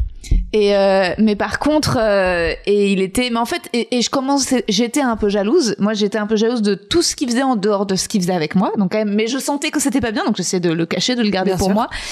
Et euh, et en fait, du moment où il y a eu le confinement, ça a explosé cette histoire. C'est-à-dire Bah, c'est-à-dire qu'en fait, il y a eu une vraie séparation, il y a eu un vrai retour de réalité, un backlash où en fait, la réalité, c'est qu'il avait une meuf et que tu vois. C'est une réalité très relou. Et c'est une réalité, euh, voilà, et que et qu'en fait, là où on aurait pu en fait euh, faire passer le confinement, parce que après tout on bosse ensemble et qu'on est poteaux, sauf que c'était devenu un point de fusion et d'affectif Oui, bien tel qu'en fait non, bah non, c'était insupportable. Et, euh, et je pense que euh, ouais, moi j'ai pas un peu euh, pas pété les plombs, mais et c'est qu'aussi j'avais envie euh, qu'on aille plus loin dans le podcast et, euh, et, et qu'on avait des envies différentes et que lui il le faisait plus par plaisir et que moi j'étais en mode contactons tous les journaux de France. Bah donc oui. euh, donc voilà, mais euh, mais ouais, ça c'est Mais c'est très dur de bosser avec Mhm. quelqu'un en binôme. ouais, Euh, ouais. Surtout euh, si c'est le, le, le- si c'est un mec et que toi tu Oui. kiffes les mecs, c'est Ouais. Ouais, c'est ouais. chaud. Oui, alors qu'en plus, en effet, comme tu dis, toi, t'as un binôme successful avec Julia. Moi, j'ai la chance d'avoir un binôme successful avec ma metteur en scène, Adrien Nollet, qui met en scène mon spectacle. Génial. Et c'est, j'ai l'impression beaucoup plus facile. Je sais pas ce que t'en Bah, penses. de toute façon, quand tu es vraiment pote, Ouais, après entre meufs, ça peut être très compliqué Oui, aussi. hein. oui, Il peut y avoir oui, beaucoup de, de, de crépage de chignons. ouais. Nous, avec Julia, on a eu nos moments. Bon, après, on se connaît Ouais. depuis qu'on depuis depuis ouais. qu'on a 16 ans. Ouais. Donc euh, c'est la base. On est comme un, un- un vieux couple. ouais. Mais c'est beaucoup plus facile, oui, quand tu quand le truc est clair dès le départ. Ouais, ouais, ouais. Le genre, tu es le sang, c'est Ouais. tout. Oui, c'est ça. Ciao. Et aujourd'hui, vous avez, vous êtes, vous êtes toutes les deux dans votre dans, dans votre entreprise en fait Mm. de conseil et vous engagez des gens mais il y a une hiérarchie donc c'est plus simple c'est vous il y a des gens qui bossent pour vous Oui, voilà. Voilà, Euh, ouais, ouais, ouais, nous, et on a beaucoup de mal avec la hiérarchie. Euh, la seule fois, on a été salariés toutes les deux ensemble. Ouais. Euh, notre patron, on le faisait pleurer tout le temps. Enfin, vraiment, on est monstrueuse. chez Enfin, on c'est ça Euh, Minute Buzz. à minute base oui On est un peu ingérable. Ouais. Donc là, on a monté notre truc. On a un modèle trop cool, mais tu vois, une fois de plus, on est tellement fusionnel que euh, on a beaucoup de mal à recruter. D'accord. C'est-à-dire que y- on ne peut pas mettre des gens entre nous. Et ça, c'est notre défaut. C'est qu'on n'arrive pas à faire confiance aux autres. Euh, euh, euh, euh. Mais après, notre modèle nous va très bien parce qu'on bosse avec énormément de, de free, Ouais. de freelance. Parce qu'en fait, si on recrute quelqu'un en CDI et qu'on doit le voir tous les jours, ça va pas être possible. On a déjà essayé. et On a besoin d'être que nous deux. Donc on bosse avec énormément de freelance qu'on fait, qu'on place sur des missions. Mm, mm, mm, on a un modèle assez intéressant Mhm. qui est trop cool d'ailleurs. Ok. Et je trouve que j'ai l'impression que c'est l'avenir Ouais. parce que quand t'as des salariés, Ouais.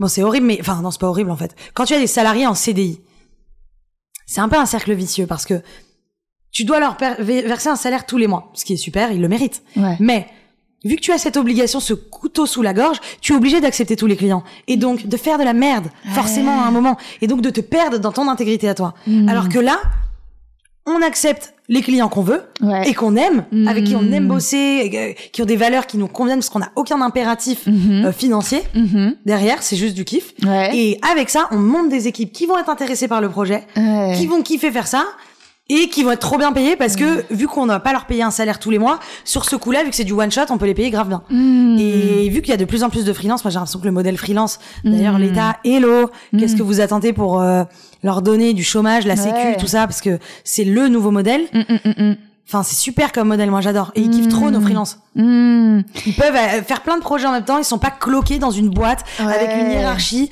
avec euh, des, des, des, des, des, des after-work de relous, euh, Ouais. ils font ce qu'ils veulent. Super. Mais oui, et, euh, et je vois ce que tu veux dire. C'est un truc un peu voilà du désir vraiment et de pas être enchaîné. Mais justement, je me demandais, est-ce que toi, comment euh, t'arrives à gérer ces, toutes ces casquettes de à la fois euh, donc euh, de chef d'entreprise, mais aussi d'influenceuse et sur Insta, la liberté ou si t'as envie d'aller dire à Vogue d'aller se faire enculer, genre vraiment t'y vas pas par quatre chemins. Et je me dis, est-ce qu'en fait ça tes clients, ça les excite ou ça leur fait peur? Et ben, euh, franchement, c'est un peu des deux. Ouais. Ça les excite et à la fois ça leur fait peur et à la Ouais. fois, moi je préfère bosser avec ceux que ça excite quoi qu'il Ouais, arrive. ouais. Donc ceux qui ont peur, bon bah bouge. Ouais, ouais, c'est te veux clair. hop dans ma team. Mais est-ce que genre justement t'as une équipe juridique derrière pour Bah, bah, j'ai pas, j'ai pas d'équipe juridique, je suis moi-même euh, ancienne juriste. Mais oui. Donc déjà, je sais à peu près Jusqu'où ça peut aller jusqu'où ça peut aller, ce que je Ouais. peux faire. Ma mère Ouais. est avocate, donc souvent Mm. elle me rappelle mes droits quand je fais des stories. Elle me dit, Élise, ça c'est 75 000 euros d'amende. Enlève. Je suis en mode, oh mon dieu, ok, pardon. Tu vois. Génial. Ouais. Mais euh, non, mais de toute façon, j'essaie toujours de faire gaffe. J'ai l'impression que j'arrive à, à, tu vois, je vais aller défoncer Vogue, mais je vais Ouais. jamais euh, euh, être dans la méchanceté gratuite Non. et pure où j'essaye toujours de garder Oui. une mesure. Et puis c'est jamais, c'est jamais personnel, c'est jamais Ouais, c'est contre. pas personnel, euh, c'est un un- groupe. euh, ouais, J'ai pas de haine en moi. ouais. J'ai juste la dalle et j'ai envie que ça change. Hmm, C'est pas sûr. vraiment une, une, une envie de détruire, c'est une envie de changer. Ouais, bien Donc, sûr. je pense que les gens ils le ressentent même quand je les défonce Vogue. Tu vois, il y a les journalistes de Vogue qui m'envoient des messages parfois oui. et qui me disent bon, oui. Ouais, mais oui, bien sûr. Ils, ça les saoule parce que c'est leur travail. c'est que comme ça que ça va changer. Mais voilà, ils se rendent compte peut-être qu'il faut changer des choses. Mais carrément. Que, voilà, le peuple en demande plus. Évidemment, et heureusement que t'es là, mais c'est trop bien, t'es une justicière. Ah. et euh, et, et euh, mais ouais, et je kiffe trop. Et, et est-ce que c'est pas compliqué politiquement? Parce qu'à la fois justement t'es derrière Glucksmann avec la cause des Ouïghours et à la fois il y a Mounir Majoubi. Bien et tout sûr. ça. Bah, moi, je, j'en ai marre. Mhm. Moi, ça me, depuis que je suis petite, je ne comprends pas du tout la droite et la gauche. Je m'en branle. J'en ai rien à foutre. Je me disais, de, enfin, je disais tout le temps à mes parents, mais ce mec à gauche, il a dit un truc super. Mhm. Et ce mec à droite aussi. Mhm. Alors pourquoi est-ce qu'ils peuvent pas faire une team et être potes? Ensuite, j'ai étudié les sciences politiques et j'ai compris que c'était nimp. Et ça m'a dégoûté de la politique. Et donc j'ai décidé que s'il y a des gens que j'aimais déjà en tant que humain, Mm. j'allais les kiffer, Mm. ok? Et je m'en Mm. fous. Donc je peux être pote avec des gens du gouvernement parce que Mm. en vrai, ils m'énervent. Je leur chie dessus très souvent en Ah story. Mm. Mais pour autant, il y a des membres de ce gouvernement que j'adore et que je trouve génial. Gabriel Attal, je Mm. trouve qu'il incarne Mm. la jeunesse, l'avenir. Euh, je suis pas toujours d'accord avec lui, il le sait. Je n'hésite pas à lui envoyer en pleine face. Il Mm. adore. Enfin, je, je me travestis pas. Je suis Ouais. pote avec euh, ceux que j'aime. Il y a des gens je les hais, il y a des gens je les kiffe trop. Et mais ils savent que je vais pas. euh, c'est pas politique pour moi. Ouais. C'est pas des relations politiques. C'est juste euh, j'aime l'humain, j'aime le mec, j'aime ce qu'il incarne Ouais. ou elle. Et mais s'ils font des trucs que j'aime pas, je leur dis direct. Et je vais je vais jamais m'en excuser. Et tu, et tu penses pas qu'un jour tu, tu finiras par être rattrapé par euh, un parti dans le sens vraiment, enfin genre moi je te, je, vois Je n'aime pas le parti. européenne quoi. Ouais, mais je n'aime pas le concept de Mm. parti. Mm. Pourquoi? Parce que Bourdieu disait. Alors, je cite des auteurs. Ouais, je. J'avais vraiment un de moyen endroit, surtout la matière de Bourdieu. Bon. Mais non, mais Bourdieu disait un truc marrant. Il disait que la politique, quand tu entres dans le champ politique, ou dans n'importe lequel, mais bon, Mhm. c'est surtout pour la politique, t'arrives, t'as plein d'idées. Mhm. T'es en mode, je veux changer les choses. Mm. Mais en fait, quand tu rentres dans un parti, tu rentres dans une entreprise. Mm, mm, mm, t'arrives, t'es comme, imagine la poste. mm, mm, mm, T'arrives, mm. t'es postier, et ton Mm, but c'est mm, d'être mm. PDG. Mm. Donc tu vas tout faire Mm, mm, mm, pour mm. être PDG, et tu perds ton recul, et tu Mm. oublies pourquoi t'es là de base, Mm, mm, mm, mm. et tu deviens un, un bolos. Mm. Comme ceux qu'on voit aujourd'hui, beaucoup, où tu te dis, mais qu'est-ce qu'ils foutent là? Ouais, mais en tout cas, ce qui est, ce qui est génial chez toi, c'est que tu arrives à à la fois avoir la dose de à la fois de caring et de what the fuck. C'est-à-dire Mhm. que en effet tu vas partager euh, tu vas aller chez Hanouna et affronter Gabriel Attal et derrière moi je, je te suis toutes tes stories donc je sais je vois les trucs à l'Elysée et tout genre là je suis. Et en même temps je me dis wouh et en même temps avec des un vrai engagement féministe et moi je sais qu'à chaque fois vu que je suis aussi engagée féministe à chaque fois que j'aimais la moindre contradiction on me tombe derrière Mais comme une sûr. ouf. Donc je me dis t'as dû recevoir des messages de ah nanana et pourtant Darmanin et les accusations de viol Mais etc bien sûr. Voilà.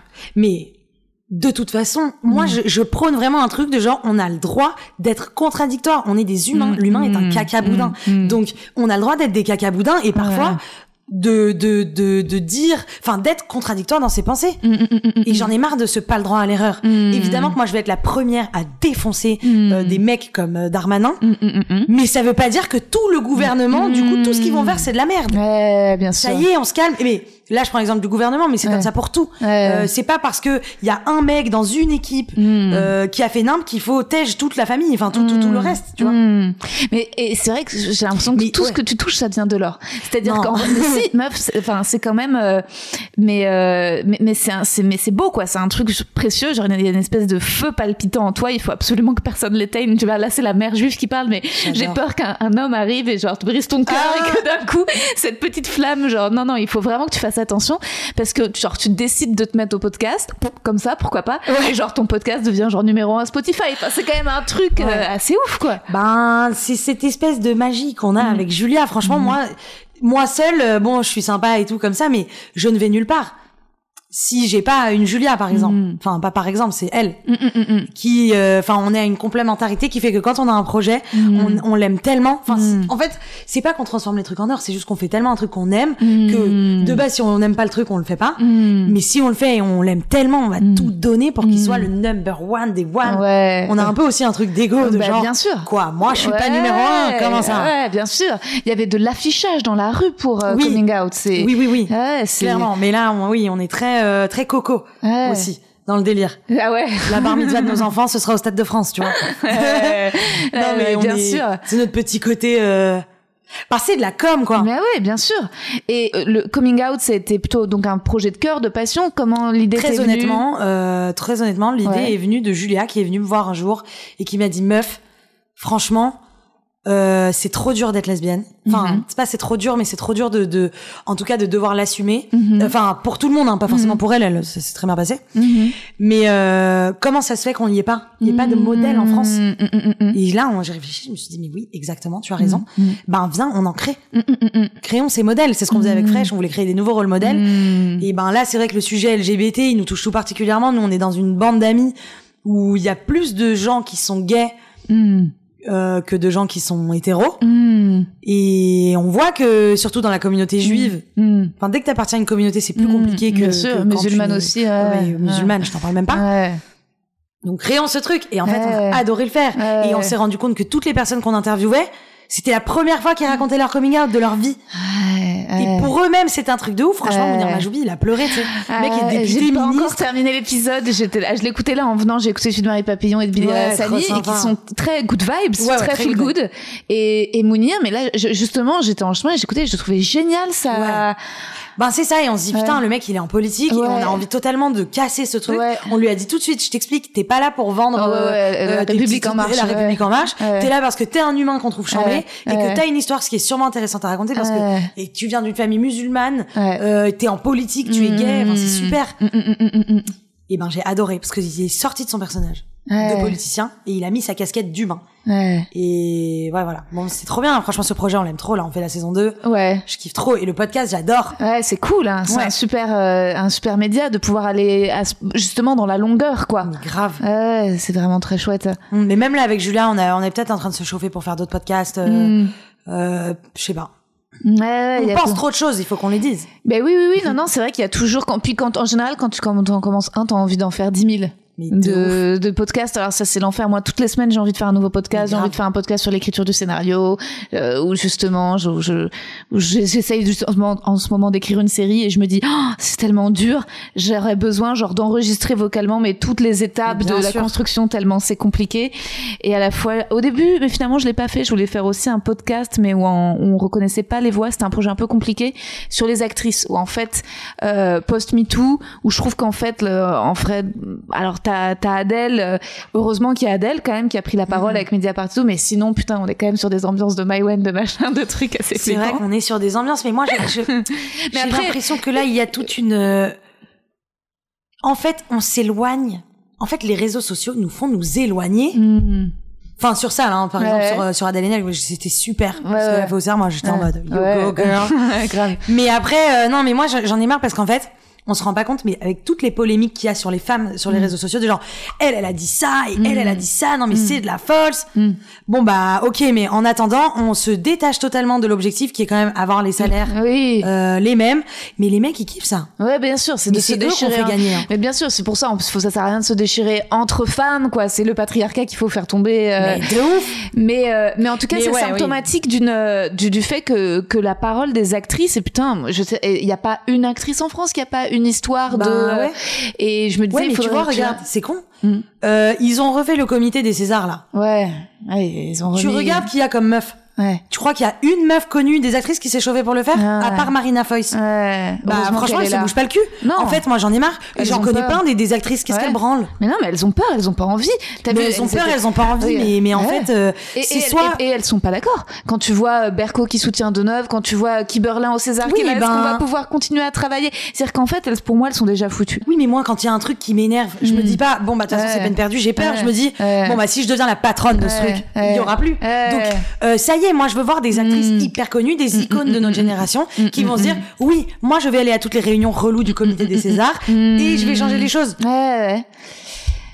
Il faut Bah, qu'elle, euh, il faut qu'elle, euh, que- il faut que les gens agissent et les gens qui ont Mm. de l'influence là, ils commencent à me saouler Mm. parce qu'ils me répondent à chaque fois oui, mais Mm. moi je fais pas ça pour ça, c'est pas mon rôle. Mm. Oui, bah désolé, mais en fait on est en 2020, c'est devenu ton rôle, tu n'as plus le choix, ça vient avec ton métier. Mm, mm, mm, C'est mm. horrible, c'est trop relou, mais ça vient avec ton métier. C'était avant, c'était passer dans le public euh, cul nu Mm. euh, sur la plage. Mm, mm, Maintenant, mm. c'est juste tu dois, tu dois l'ouvrir, tu dois choisir les combats qui t'intéressent évidemment, Ouais.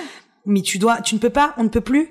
Les actrices, elles vont toujours partager des stories où elles se Mm, oui, plaignent. voilà, c'est ça. Euh, regardez Ouais. ce qui se passe. Oh là Mm. là, c'est trop relou ce qui se passe dans cet endroit du monde. Ok, bah tu fais quoi Mm, alors? ouais, ouais, ouais. Non, c'est très, c'est le métier le plus, euh, la, la peur de pas bosser, la peur de pas être choisi, comme justement c'est l'inverse. vraie peur. Bah oui, puis et t'es pas, c'est pas, tu n'es pas ton propre chef en fait. C'est ça le truc, c'est que tu dois être choisi et tu dois être choisi dans un milieu qui est encore majoritairement et masculin et ou même pas forcément masculin, mais euh, misogyne où, où, en fait la peur de passer pour une chieuse fait que ça, ça sclérose tout et, et J'espère ouais. que Adèle Haenel, elle a pas été impactée euh, négativement parce que. Bah, elle était déjà connue et après, euh, elle est avec Céline Sciamma. Et en- mais, mais ce qui est marrant, c'est que en France, ouais, il y a, à mon avis, bien sûr que t'as plein de machos. Moi, j'en ai rencontré qui ont dit ouais, Adèle, elle continuera de bosser parce que de toute façon, elle est trop connue. Et- mais au- le lendemain des Césars, euh, la plus grande agence américaine l'a recrutée. Bah oui. bah Et- oui. et c'est que les. Américains, Mm, bon, mm. ils font nimp, hein, attention Trump et tout, c'est de la Oui. mais. Bah là, c'est Biden qui. a- Oui, j'espère. ouais. Mais je veux dire, bon, c'est quand même un pays Ouais. où il se passe des choses. euh, parfois, tu te dis, mais qu'est branlos, mais ils sont quand même en avance sur la culture, je trouve. Oui, toujours, Tellement en toujours, avance. toujours. Et c'est sur vrai. le- la, progression même au niveau social, euh, la diversité dans les séries, dans les Mm. films, Mm. euh, dans les émissions de télé. Enfin, c'est c'est fou. Mm, qu'est-ce qu'on fout en France? Pourquoi on n'est pas capable de dire, dis-moi, ça marche dans un pays qui est beaucoup plus riche que nous quand même. Pourquoi est-ce que nous on fait pas pareil Ouais, c'est, c'est, il y a, y a plein Sur la question des femmes, en Ouais. fait, si tu regardes. Ah bah bien sûr, dix mille des fois en, a- en leaders avant. Ah féminines bah oui. Ah bah et ouais. féministes là-bas, Ouais. mais il y en a mais, mais, mais, mais, mais des, des, des centaines Mais oui, oui, oui. Ah non, qui mais- arrivent, et ouais. ce depuis euh, 20, 30 ans. Ah mais complètement. Bah, les suffragettes, non, non, chez eux, t'as vu la série Miss America avec Kate Blanchett, non, elle tout trop monde bien. me dit de regarder. Trop bien, tu vas kiffer. Et oui, non, non, c'est plus, euh, c'est beaucoup plus ancré. Euh, non, en France, en plus le cinéma, enfin, tu vois, les, les années 60, en fait, tout le truc, justement, soi-disant de libération, mais avec des actrices qui jouent des rôles de coconne et des, euh, ah euh, des Brigitte Bardot, enfin, en fait, tout, tout ce truc de, ce culte de la beauté Bien française. sûr, mais puis même tu regardes les comédies françaises qui sortent là, Ouais, c'est très grave. ouais, ouais, ouais. Franchement, c'est elles, sont toutes à un moment Ouais. soit homophobes, Ouais. soit sexistes, soit racistes. Ouais. Tu te dis mais on a encore besoin de ça pour faire rire, il y a que ça que vous savez faire les gars, genre euh, et c'est fait par des cums et c'est tout le temps euh, Est-ce qu'il y a des moments où t'as peur monde- Oui, mais moi je me chie dessus tout le temps. Attention, je suis une grande angoissée hein. Hmm. J'ai toujours peur, Hmm. mais à la fois ben, je dirais que professionnellement, j'ai vraiment gagné confiance en moi. Mhm. Donc euh, j'ai plus trop peur. Mhm. Enfin, je me dis au pire, qu'est-ce qui se passe? Hmm. Qu'est-ce que j'ai à, à perdre vraiment? Ouais, Au ouais. pire, c'est pas grave. Ça, Ouais. c'est- un truc de ouf à partir du moment où tu dis au pire, Ouais. il se passe pas vraiment un truc de ouf si c'est de la merde ce que je fais. C'est trop bien, ça change tout. Tu n'as plus peur. Je vois tout ça comme un jeu. Moi, je joue un jeu là. Ouais. Le jeu de la vie. Ce que ma mère me disait toujours et j'avais envie de la- de l'assommer quand elle me disait ça en mode Mm. Élise, vois l'école elle me disait l'école c'est un jeu, vois tout ça comme un jeu. Je disais mais t'es chiante, arrête de me dire ça, c'est pas un jeu, c'est horrible. Et en fait, quand tu le prends comme un jeu, c'est vrai que en fait, il y a pas vraiment d'enjeu. Hmm. Ouais. L'enjeu, bon, évidemment, c'est de, de, de gagner de l'argent et de Ouais, pouvoir euh, ouais, euh, avoir un toit Ouais. et mener une vie décente. Ouais. Donc ça, c'est vraiment toute une partie galère. Ouais. Mais alors, une fois que t'as un peu ce petit rythme de croisière, euh. Bon, bah, tu joues. Bah ouais, bien sûr. Non, non, tu t'amuses. Ce qui compte, c'est, c'est garder, se battre, hein, attention. avoir de l'envie, avoir de la passion, ouais, euh, se battre. Et, et qu'est-ce que c'est, qu'est-ce qui peut parfois te faire perdre confiance ou faire te faire perdre espoir ou. Ce qui me fait perdre confiance ou me fait perdre espoir, c'est les gens méchants. Hmm. Je suis vraiment un bébé, je suis très Non, bisounours. non, moi. non. Enfin, je suis toujours euh, coup de gueule et tout, mais j'ai vraiment la phobie des pestes, euh, la phobie des, des, des gens méchants. Ouais. euh, J'ai envie d'être méchante avec eux. Et parfois, je suis, un- je suis vraiment un monstre avec eux. je suis encore plus méchante. Genre, je me rappelle une fois, il y avait une petite, j'étais directrice de camp scout, Ouais. et il y avait une petite, euh, j'apprends le dernier jour du camp, il y a une petite qui est en pleurs et qui me dit, je me fais victimiser depuis le début du camp, depuis le début de la colo par une autre meuf. Et donc elle me raconte tout, qu'elle lui, elle, elle écrivait sur les murs dans la douche que c'était, euh, voilà, c'était, je sais plus son prénom, mais c'était genre machin truc est une pute. Bref, un des trucs horribles. Ouais. J'ai pris la petite harceleuse et je pense que je lui ai fait se faire caca dessus. Hmm. Tellement, mais je m'en foutais, elle avait 12 ans, hein, mais j'étais un monstre. Tellement ça me rend dingue. Ça, et, et j'ai peur de ces gens. Hmm. En fait, j'ai souvent peur de me retrouver face à des gens comme eux. Hmm. Même si je sais que de toute façon je vais savoir les affronter et que je m'en fous. En fait, ils ne font pas peur, mais j'ai quand même peur de me dire que ça existe. Hmm, hmm, hmm, Je me dis hmm. mais attends, c'est pas possible, on existe. Enfin, j'ai pas du tout peur de, j'ai pas du tout peur de prendre la parole en public et de, même si je suis face à des gens qui vont me dire, je ne suis pas du tout d'accord avec ce que tu dis, et je trouve que c'est de la merde. Hmm. Mais le fait qu'ils existent, j'ai peur. Hmm. Je vois ce que tu veux C'est dire. bizarre. Si. Et sinon, j'ai peur, mais j'ai peur de tout, moi. Ah ouais. Ben, j'ai peur de l'avenir. Là, j'arrive pas à me projeter à cause du confinement. Et franchement, ça me fait faire des crises d'angoisse folles. Hmm, hmm. Je n'arrive pas à savoir ce que je vais faire dans trois mois, mais moi, ça me terrifie. Dès que je sors avec quelqu'un, j'essaie de m'imaginer avec son nom de famille et ce qui va se passer dans dix ans. Sûr. Et donc, si je peux pas faire ça, je, je romps tout de suite. Ouais. Donc là, ne pas savoir ce qui va se passer dans une semaine, Hmm, hmm, hmm, ça me terrorise. Ouais, ouais, non, le, le climat est carrément, carrément. euh, moi aussi, c'est très anxiogène et, et puis c'est pas, euh, c'est pas bon pour le bis, quoi, parce que tu, tu ne peux pas te projeter. Moi, tu, tu peux rien prévoir, tu peux Ouais. rien programmer. Enfin, tu peux, enfin, ou alors il faut trouver ce qui, ce qui va survivre à cette crise, quoi. Mais c'est compliqué. Ouais. J'ai peur aussi, euh, j'ai peur de ne jamais vraiment aimer. Ok. ok. Énorme. Enfin, j'ai pas peur de ne jamais aimer, mais Mhm. j'ai peur parce que là, dans mes relations, j'ai beaucoup de mal à admirer. Ok. False.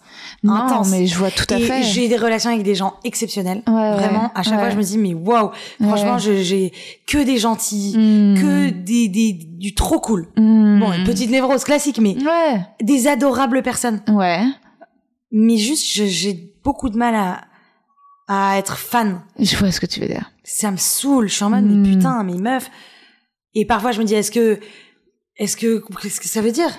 Mais je vois, mais c'est parce que t'as une espèce de, de flamme idéaliste très pure, très intense, très intense. T'as une espèce de quête d'absolu immense. Ouais, j'ai et... une quête d'absolu. Putain, mais c'est pas normal. Non, Enfin, je crois mais que pas, ça n'existe pas. C'est beau, ça fait de toi une héroïne, mais c'est sûr que résultat en amour. Alors euh, dans le sexe, à mon avis, ça, ça n'entre pas en jeu parce Oui, qu'au ça n'entre pas contraire, du tout en ça, jeu dans ça, ça fait que l'éclatat de nez que. Bien sûr, bien sûr. que- mais par contre, quand même, pour euh, s'attacher à quelqu'un, euh, c'est compliqué parce que euh, ça, ça crée en effet, t'as envie de, de vraiment de, de quelqu'un qui fasse rêver. Et c'est vrai que les gens sont souvent un peu décevants. C'est rare où les gens sont très intelligents, mais ils ont peur, ils ont pas de courage, ou ils sont dépressifs, ou ils passent pas à l'action. Moi, parfois, ce qui me déprime, c'est justement les gens qui, qui, qui ont, qui ont un peu un cynisme, qui sont un peu en dehors, qui se disent, ah, mais de toute façon, ça marchera pas. Enfin, tu Oui, vois, oui, j'ai oui, besoin de, de, de gens qui y croient, quoi, en Mais fait. De ouf. Euh, vraiment euh, les et c'est c'est ou alors parfois ce qui me fait un peu je me tu- moi aussi je me projette me dis est-ce que je pourrais être euh, j'ai peur des gens qui de façon apolitique dramatisent trop aussi ce qu'on vit en France de, de par mon milieu tu vois Oui, toi, c'est très ciblé. Ouais, c'est-à-dire des, tu sais, des, des artistes ultra gauchos et qui, résultat, sont persuadés qu'on vit en France dans la pire des dictatures. Je suis en, ah, fou- tu Ouais, vois, non, en bref, ah ouais, non, mais ça moi, ça, ça me rend ouf. Je suis en mode, eh oh les gars, est-ce que vous êtes déjà allés autre part? Moi, tu sais qu'à chaque fois que je pars en voyage, mais alors, je tiens à répéter, je suis la première à, à, à- à me plaindre Mm. et à chier sur parfois le gouvernement quand ils font nimp. Mm. Mais dès que je vais dans un autre pays, je me dis, mais putain, Mm. tellement bien la France. Mm. Mais j'ai tellement de chance. Franchement, on est allé au Japon avec Julia. Mm.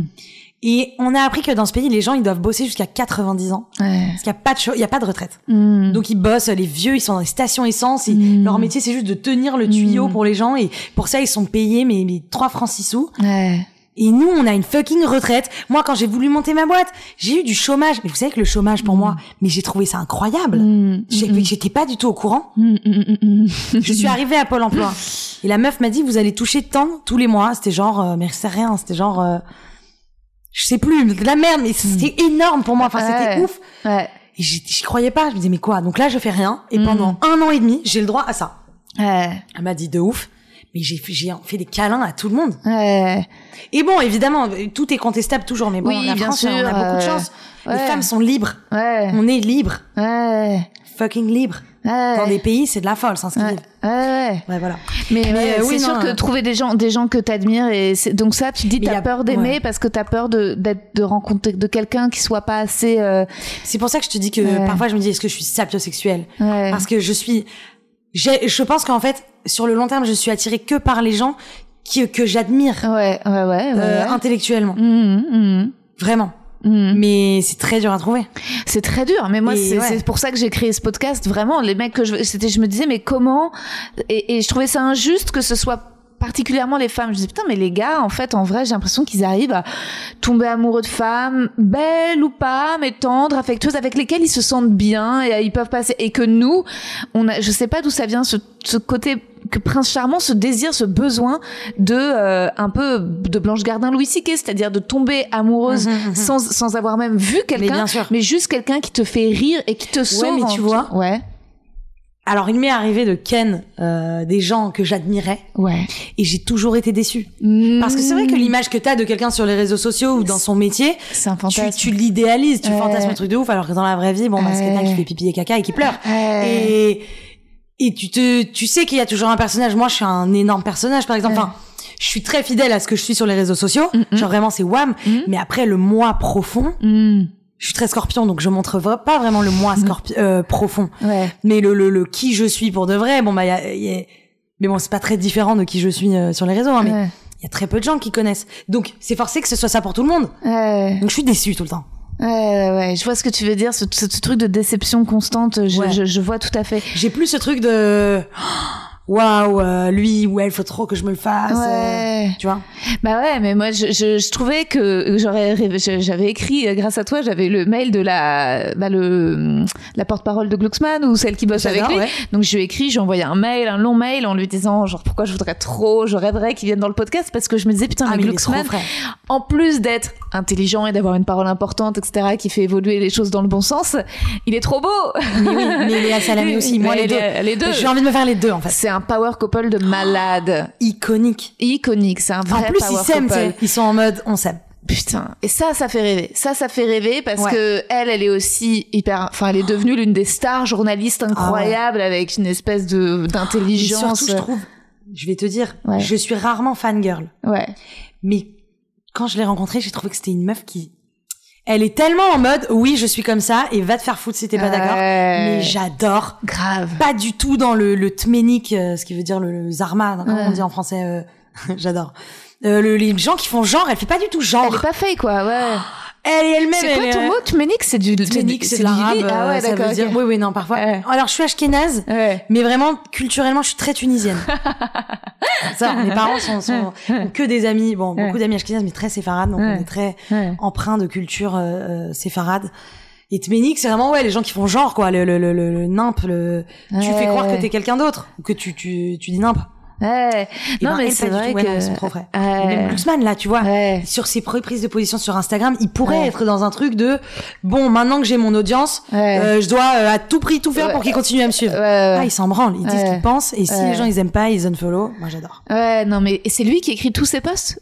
Il a un mec avec lui Ok. qui est génial. Ah ouais. Oh là là, un mec de ouf. Mais alors lui, une icône. Ah ouais. Franchement, euh, trop stylé, sympa, intelligent, très jeune. Ah ouais. Sont rencontrés sur un plateau télé. Incroyable. Il était dans le public. Enfin, vraiment, tout est fou. Ah ouais.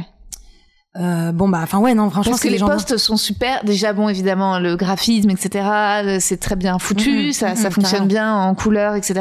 Mais même, c'est bien écrit, c'est coup de gueule quand ça doit Bah, l'être. après, c'est- attention, euh, Raphaël Glucksmann, il est plume, hein. C'est Ouais, c'est vraiment un ouais, philosophe. Enfin, c'est bien sûr. c'est un homme de lettres. Ouais, ouais, ouais. Et après, il a, il a, il a ce que mec ça qui bosse sur lui. Insta, quoi. Bah oui. Ouais. Bah, justement, il a la touche euh, Jones. ouais, c'est ça.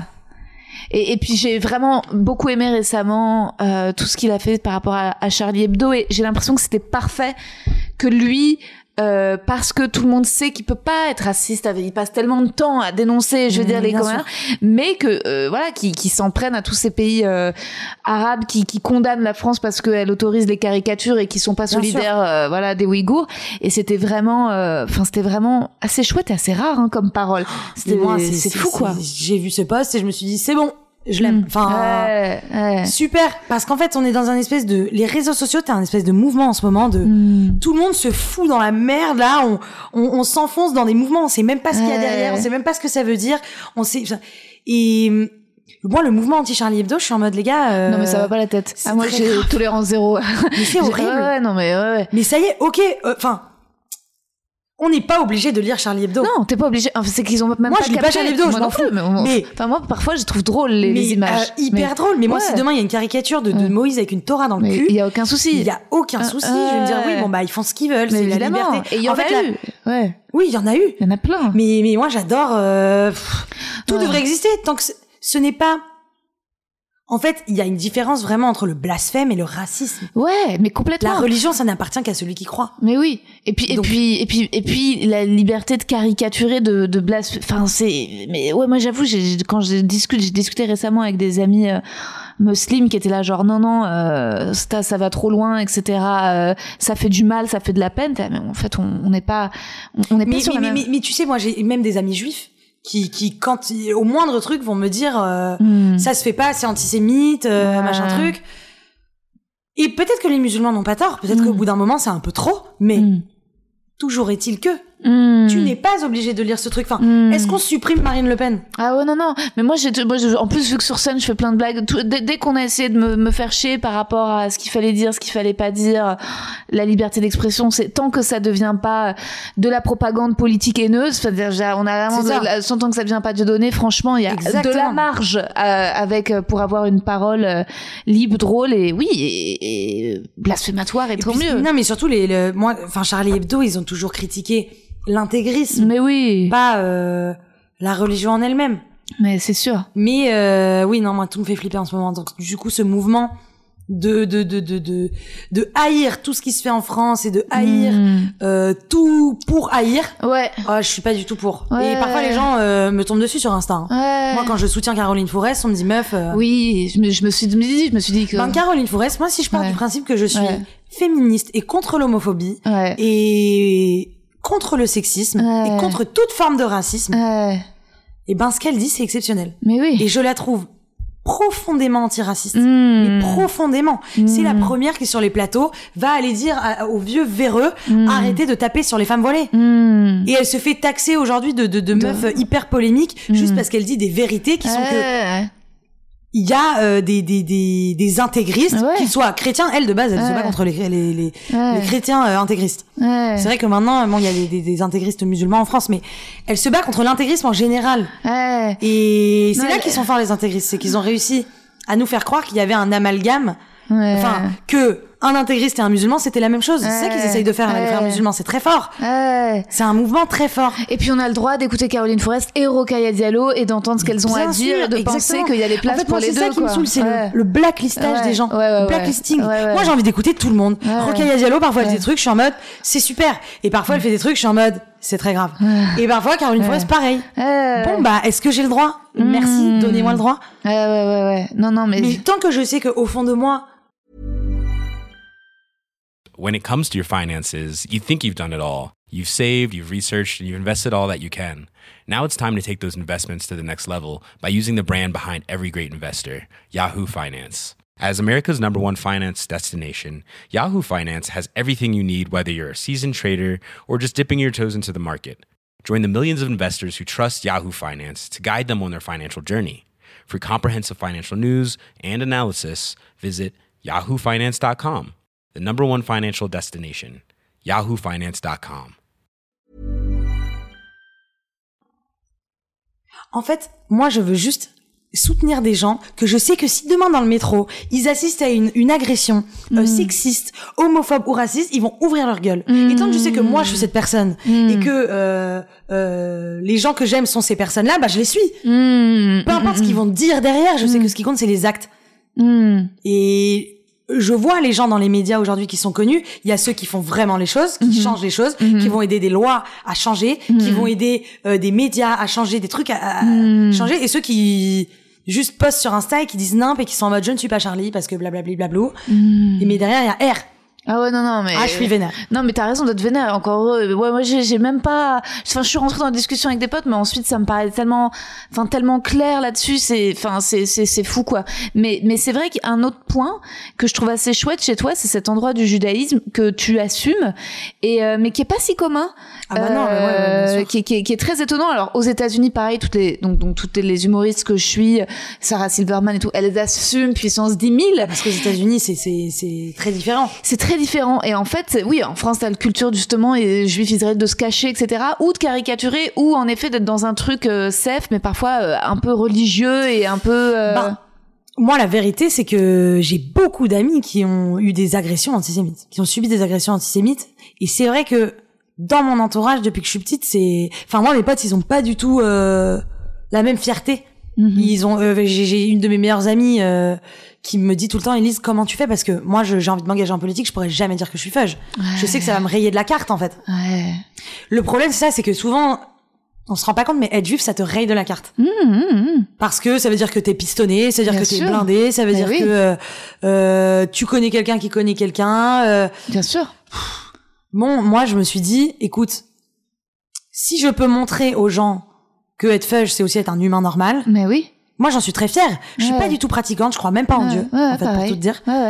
Mais je, c'est ma culture, quoi. Ouais, ouais, ouais. C'est, c'est ma culture, et puis euh, si tout le monde a le droit de revendiquer sa culture, moi aussi j'ai envie de le faire, euh, Mais trop bien bien. sûr. Et je pense que c'est trop cool. Mais je le fais pas du tout religieusement. Non, en fait, tu le fais de façon très moderne. Tu le fais de façon très moderne, et à mon avis, c'est un truc qui je suis. Ouais, et puis c'est pas mal, c'est à mon avis un truc aussi assez symptomatique des, des réseaux sociaux, dans le sens où là où les réseaux sociaux ont permis à, j'en sais rien, Angèle et Marie Papillon de vivre leur amour, mais il y a aussi un truc qui est que euh, tu peux être fudge de façon subtile et pas pratiquante ni croyante, mais juste avoir partagé ce sentiment euh, d'appartenance. C'est grave. Et euh, C'est hyper ouais. important l'appartenance. Boum, cut. À ce moment-là, samedi 7 novembre 19h, Joe Biden est élu et mon enregistreur s'arrête. La carte SD de 2 Go étant pleine et non formatée. Plus tard, j'achèterai des cartes SD de 16 Go et me martellerai de bien formater la carte avant chaque enregistrement. Heureusement, je backupais avec l'iPhone et nous allons finir cet épisode avec les réponses d'Élise au questionnaire de Proust.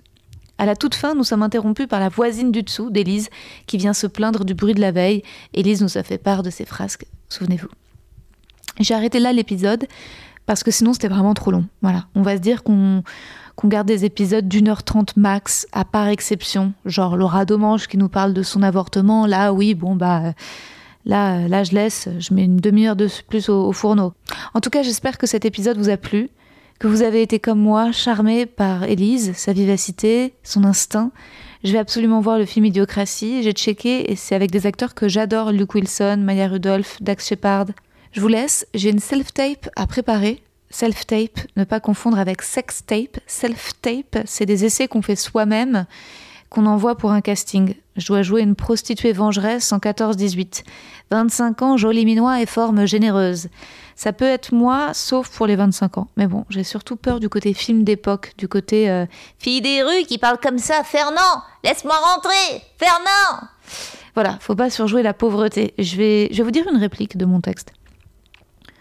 Toi, tu viens de Paris, tu sais te débrouiller, t'as débarqué ici seul au volant d'une bagnole, le monde est à toi. Moi, j'ai toujours connu que Saint-Paulin. À 15 ans, j'étais dans la rue en train de crever. C'est Marcel qui m'a sauvé. Sans lui, je suis rien. Toi, pourquoi tu fais tout ça Pour lui, ton fils, un fils qui te connaît pas et qui te jugerait sans doute s'il savait la vérité Bon, c'est pas mal, non En fait, j'ai juste peur que euh, d'avoir un peu une voix de bourgeoise. Vous voyez Est-ce que ma voix de bourgeoise ressort Faut que je faut que je sois, faut que je sois un peu plus brutale, genre fille du peuple, mais pas, euh, pas la caricature. Je, recommence. J'essaie de, de rester naturelle, mais, euh, mais d'être un peu moins marquée socialement. Toi, tu viens de Paris, tu sais te débrouiller. T'as débarqué ici seul au volant d'une bagnole. Le monde est à toi. Moi, j'ai toujours connu que Saint-Paulin. À 15 ans, j'étais dans la rue en train de crever. C'est Marcel qui m'a sauvé. Sans lui, je suis rien. Et toi? Pourquoi tu fais tout ça? Pour lui? Ton fils? Un fils qui te connaît pas? Et qui te jugerait sans doute s'il savait la vérité? Bon, allez, ça va le faire. Sinon, entre. Mais nous. Viens là, viens, viens là, viens là, viens là, calme-toi. Calme-toi, calme-toi, bébé. Sinon, entre le moment où j'ai enregistré l'intro de cet épisode et là maintenant où j'enregistre l'outro, quelques heures se sont écoulées et j'ai réfléchi. Je vais peut-être pas faire de pause du podcast en janvier, mais en effet, proposer une autre forme avant de réattaquer avec les hommes. J'aime beaucoup mes humoristes d'inter, mais je vais explorer quelque chose avec vous. Chaque lundi, à l'île aux moines, sortir un épisode où je vous lis les avancées de mon roman autobiographique à la première personne. Hmm? Des épisodes seuls, inspirés par ceux de Sarah Silverman ou Ghislain Blick dans la forme, qui monologue seul, et c'est excellent. À un moment, j'avais proposé à Reski, je lui avais dit, et si c'était moi, le mec que je veux ken? Et il m'avait pas trop encouragé. Je sais évidemment que la plupart des gens qui écoutent le podcast le font pour mes invités. Plus l'invité est connu, plus il y a d'écoute, c'est clair. Mais après tout, qu'est-ce que j'ai à perdre? Moins d'écoute les meilleurs resteront, puis ça reprendra plus fort plus tard, je sais pas, ça fera moins d'argent, mais de toute façon, ça fait pas d'argent, hein, vu que le podcast me rapporte 0,0 centimes d'euros. Je vais pas changer le titre, puisque le thème de réflexion reste le même, autour des mecs que je veux ken, et on reprendra les invités quand je reviendrai à Paris. Ça vous dit? Et je parlerai dans mon roman de mon addiction à Instagram, entre autres. À un moment, je pensais faire des lives à la sortie de chaque épisode sur Insta, de ce nouveau concept, pour débriefer avec vous. Mais je crois que vous et moi, on est trop pudiques. Non?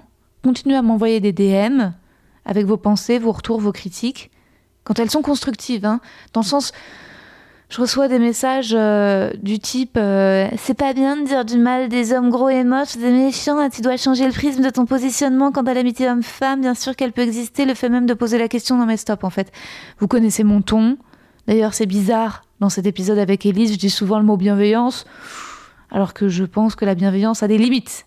Et la limite, c'est pouvoir rigoler, faire des blagues et provoquer et s'autoriser un peu de vieille bonne grossophobie pour déconstruire derrière, ça va. Franchement, si on peut plus rire des gros, j'étais grosse enfant, j'ai souffert, mais c'est bon, j'ai le droit, je veux dire, c'est. Enfin, envoyez-moi vos émotions, ce que vous ressentez, ce que ça vous évoque, ok? Mais faisons attention aux injonctions morales, à la censure. Là, je vois sur les réseaux la vidéo de Norman qui tourne, où on dit qu'il est raciste et misogyne. C'est de l'humour, les gars. En fait, c'est peut-être pas ce qu'il y a de plus fun et de plus moderne, mais reprendre 40 secondes de son passage sur scène de stand-up pour ensuite faire 10 posts sérieux en lui reprochant ses mots comme s'il avait parlé au G20. je trouve ça absurde. En fait, on politise des blagues, bon, de plus ou moins bon goût, euh, certes, mais ça me fait chier parce que je, je connais pas personnellement Norman. Apparemment, il y a eu des plaintes euh, d'harcèlement contre lui. Je dis pas qu'il faut systématiquement voler à la défense de l'homme cis blanc, mais par contre, oui, il faut voler à la défense des humoristes parce que moi, il y a plein de passages dans mon spectacle qui peuvent être interprétés très bizarrement sur 40 secondes. Et si j'ai pas de backlash, c'est parce que je suis pas connue, hein. Enfin, vous et moi ne serons peut-être pas d'accord mais je suis heureuse d'évoquer ces questions avec vous et à ma petite mesure d'avoir cette plateforme merveilleuse du podcast et vous comme auditeur. Merci encore d'être là. Finissons avec la voix d'Élise. La qualité que tu préfères chez un homme? Ah, son intelligence. Et la qualité que tu préfères chez une femme? Son intelligence. Le principal trait de ton caractère? Waouh. Euh exigeante. Yes. Je sais pas, non, ah, si, comment bien. pas ça C'est beau, exigeante, c'est bien. Ce que tu apprécies le plus chez tes amis? Tellement tout. Je suis très exclusive avec mes amis, genre euh, quelqu'un qui est mon ami, c'est quelqu'un que j'ai validé de A jusqu'à Z. Ah, okay. j'apprécie tout. Mais ce que j'aime le plus, c'est leur euh, leur liberté. Mm. Des gens libres. Mm. Leur ouverture d'esprit. Ouais. C'est ça que j'aime le plus. Ton principal défaut? Je suis une grosse flemmarde. Mais non. Si, je repousse tout au lendemain et tout, très bien. Pas du tout, euh, pas du tout. Enfin, pas du tout rigoureuse. Mmh. Mmh. Ton occupation préférée? Jouer aux Sims. non, euh, mon occupation préférée, franchement, euh, fumer un joint avec mes potes. C'est mon moment préféré. Ton idée du bonheur? Waouh, je sais pas, c'est tellement dur. Idée du bonheur, Mhm. mon idée du bonheur, atteindre tous mes objectifs euh, professionnels. Hmm. Et quels sont, genre, l'un de tes objectifs professionnels? Ben, je sais que c'est tabou en France, mais vraiment être millionnaire. Hmm. Non, mais trop bien. Voilà. Mais pas pour euh, être millionnaire, mais juste pour avoir une vie euh, sans manque. Hmm. Je ne veux manquer de rien. T'es no- t'es notre Beyoncé à nous, quoi. Non, non, pas du tout. Euh, quel serait ton plus grand malheur? Moi, mon plus grand malheur, c'est les décès, enfin, l'abandon. Je- C'est mon plus grand malheur. C'est Mm. de perdre les gens que j'aime. Hmm. Je touche du bois. Si tu n'étais pas toi, qui voudrais-tu être? Énorme. Alors, je me suis déjà posé cette question et j'hésitais vachement entre être une meuf trop bonne, genre Emrata, là, ouais. ou être une icône, genre être euh, bah, Gloria Steinem ou, ou Mm. Simone Veil, Hmm. qui n'est plus, Ouais. malheureusement, mais je veux dire à cette époque. Ouais. Mettre dans la peau d'une héroïne, Est-ce que parfois t'éprouves de la jalousie? Ouais. Ah ouais? J'éprouve, c'est pas de la jalousie en mode oh ça se fait pas, Ouais. mais je me dis putain. Mais je, j'apprends vachement à le dompter. Je suis de moins en moins. euh, Enfin là, je me retrouve de moins en moins à envier les gens. Je me dis non, moi j'aime trop Ouais. qui je suis. Mais je pense que c'est une question de maturité aussi la jalousie. Mais euh, en fait, on a été tellement confrontés à des gens fous, envieux, jaloux, Ouais. que ça me dégoûte maintenant. Je suis en mode oh là là ridicule. Ouais. Contente-toi de toi, tu sais. Ouais. Mais avant, euh, quand j'étais au lycée, j'étais grave en mode putain, cette meuf a trop de chance. Mm. Et pas moi. Une délire. non, c'est non. Euh, où aimerais-tu vivre? Franchement, à Paris. Et quand je dis ça à ma mère, ça m'inquiète. Ah ouais? Oui, ils sont très euh, rescapés de la Shoah, tu sais, en mode, Élise, il faut fuir à tout moment. Ah oui, oui, non, il est bien pareil. Ils sont en mode sur New York, c'est ça? On va Euh, ben, New York ou Israël. Ah ouais, oui, Ils c'est me disent, euh, bah, tu sais, s'il y a les nazis, c'est le seul endroit où tu pourras aller. Ah ouais, ouais, mes parents, c'était pas tous les mes parents fantasmaient sur le Canada. Ah, mais les États-Unis et le Canada, c'est aussi une terre d'exil, euh, bien sûr. Mais en tout cas, on me dit souvent, la France va te, va te, va te renier très bientôt. Non. Je veux pas y croire, moi, j'aime trop Paris. Moi aussi, j'aime trop Paris, j'aime trop la France. Ouais. Ta couleur préférée Noir. C'était. Euh, ton repas préféré? C'est horrible, mais je vais dire McDo. Oh putain, C'est vraiment mon préféré. c'est mon restaurant préféré. c'est vrai. Et ça désole tout le monde dans ma famille et dans mon entourage, mais pour moi, c'est un sans faute. Surtout que tu peux pas l'assumer même pas en story en vrai. Franchement, moi, j'ai décidé de m'en foutre parce que, Ouais. en vrai, Ouais. si tu creuses bien, McDo dans le monde, bon. c'est nimp, mais McDo France, ils se sont pris tellement de taquets Ah ouais. que la viande, elle est française, Euh, les légumes, ils sont bio. C'est pas tant de la merde. Ouais. En France, en tout cas. ouais, Euh, Après, aux États-Unis, c'est terrifiant. ouais, Mais en France, ils se sont pris trop de taquets. Ils ont Ouais, été c'est obligés, les équipes, de devenir un peu LC.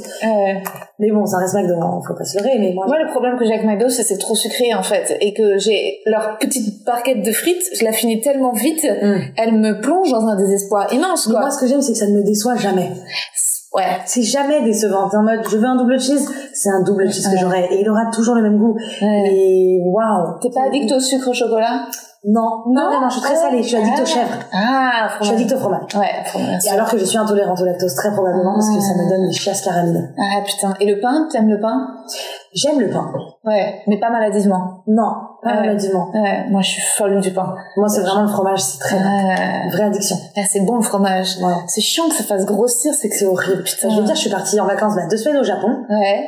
Le premier truc que j'ai dit en rentrant à mes parents, c'est, quand je rentre, il faut qu'il y ait un petit Ouais. et euh, du, du Saint-Marcelin sur la table de la cuisine. Je manque de fromage. J'en rêvais. Ouais. Voilà. Euh, tes prénoms préférés? Louise, j'adore. Ouais, c'est Pour une meuf. Et pour des mecs, moi j'adore Solal. Ouais, Solal. Solal. Ouais, Solal, c'est trop beau. sang. Ouais, c'est trop beau. Euh, ce que tu détestes par-dessus tout? La méchanceté. Ouais, ce que je déteste par-dessus tout, c'est euh, le bullshit. Oh, Oh, faut que, je te, faut que je te laisse. Ah non, mais je sais pas qui c'est. Ah bon? Ça doit être un fan je vais- d'Elise Goldfarb. Ouais, ouais, va vérifier. Oh, ce que je déteste par-dessus tout, c'est le bullshit. Yes.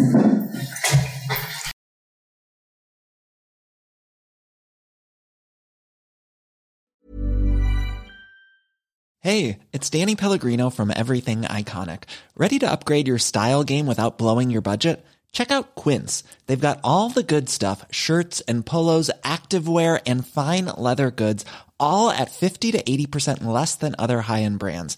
And the best part? They're all about safe, ethical and responsible manufacturing. Get that luxury vibe without the luxury price tag. Hit up quince.com slash upgrade for free shipping and 365 day returns on your next order. That's quince.com slash upgrade. Vous avez aimé cet épisode? N'hésitez pas à le dire en faisant une petite story, en taguant mon compte et celui du podcast, at les mecs que je veux ken sur Insta. Vous pouvez également soutenir mon travail en venant voir mon spectacle, en lisant mon livre et en commentant sur YouTube les replays vidéo de mes chroniques sur France Inter. Je suis tous les mardis dans Zoom Zoom Zen. Merci, bisous.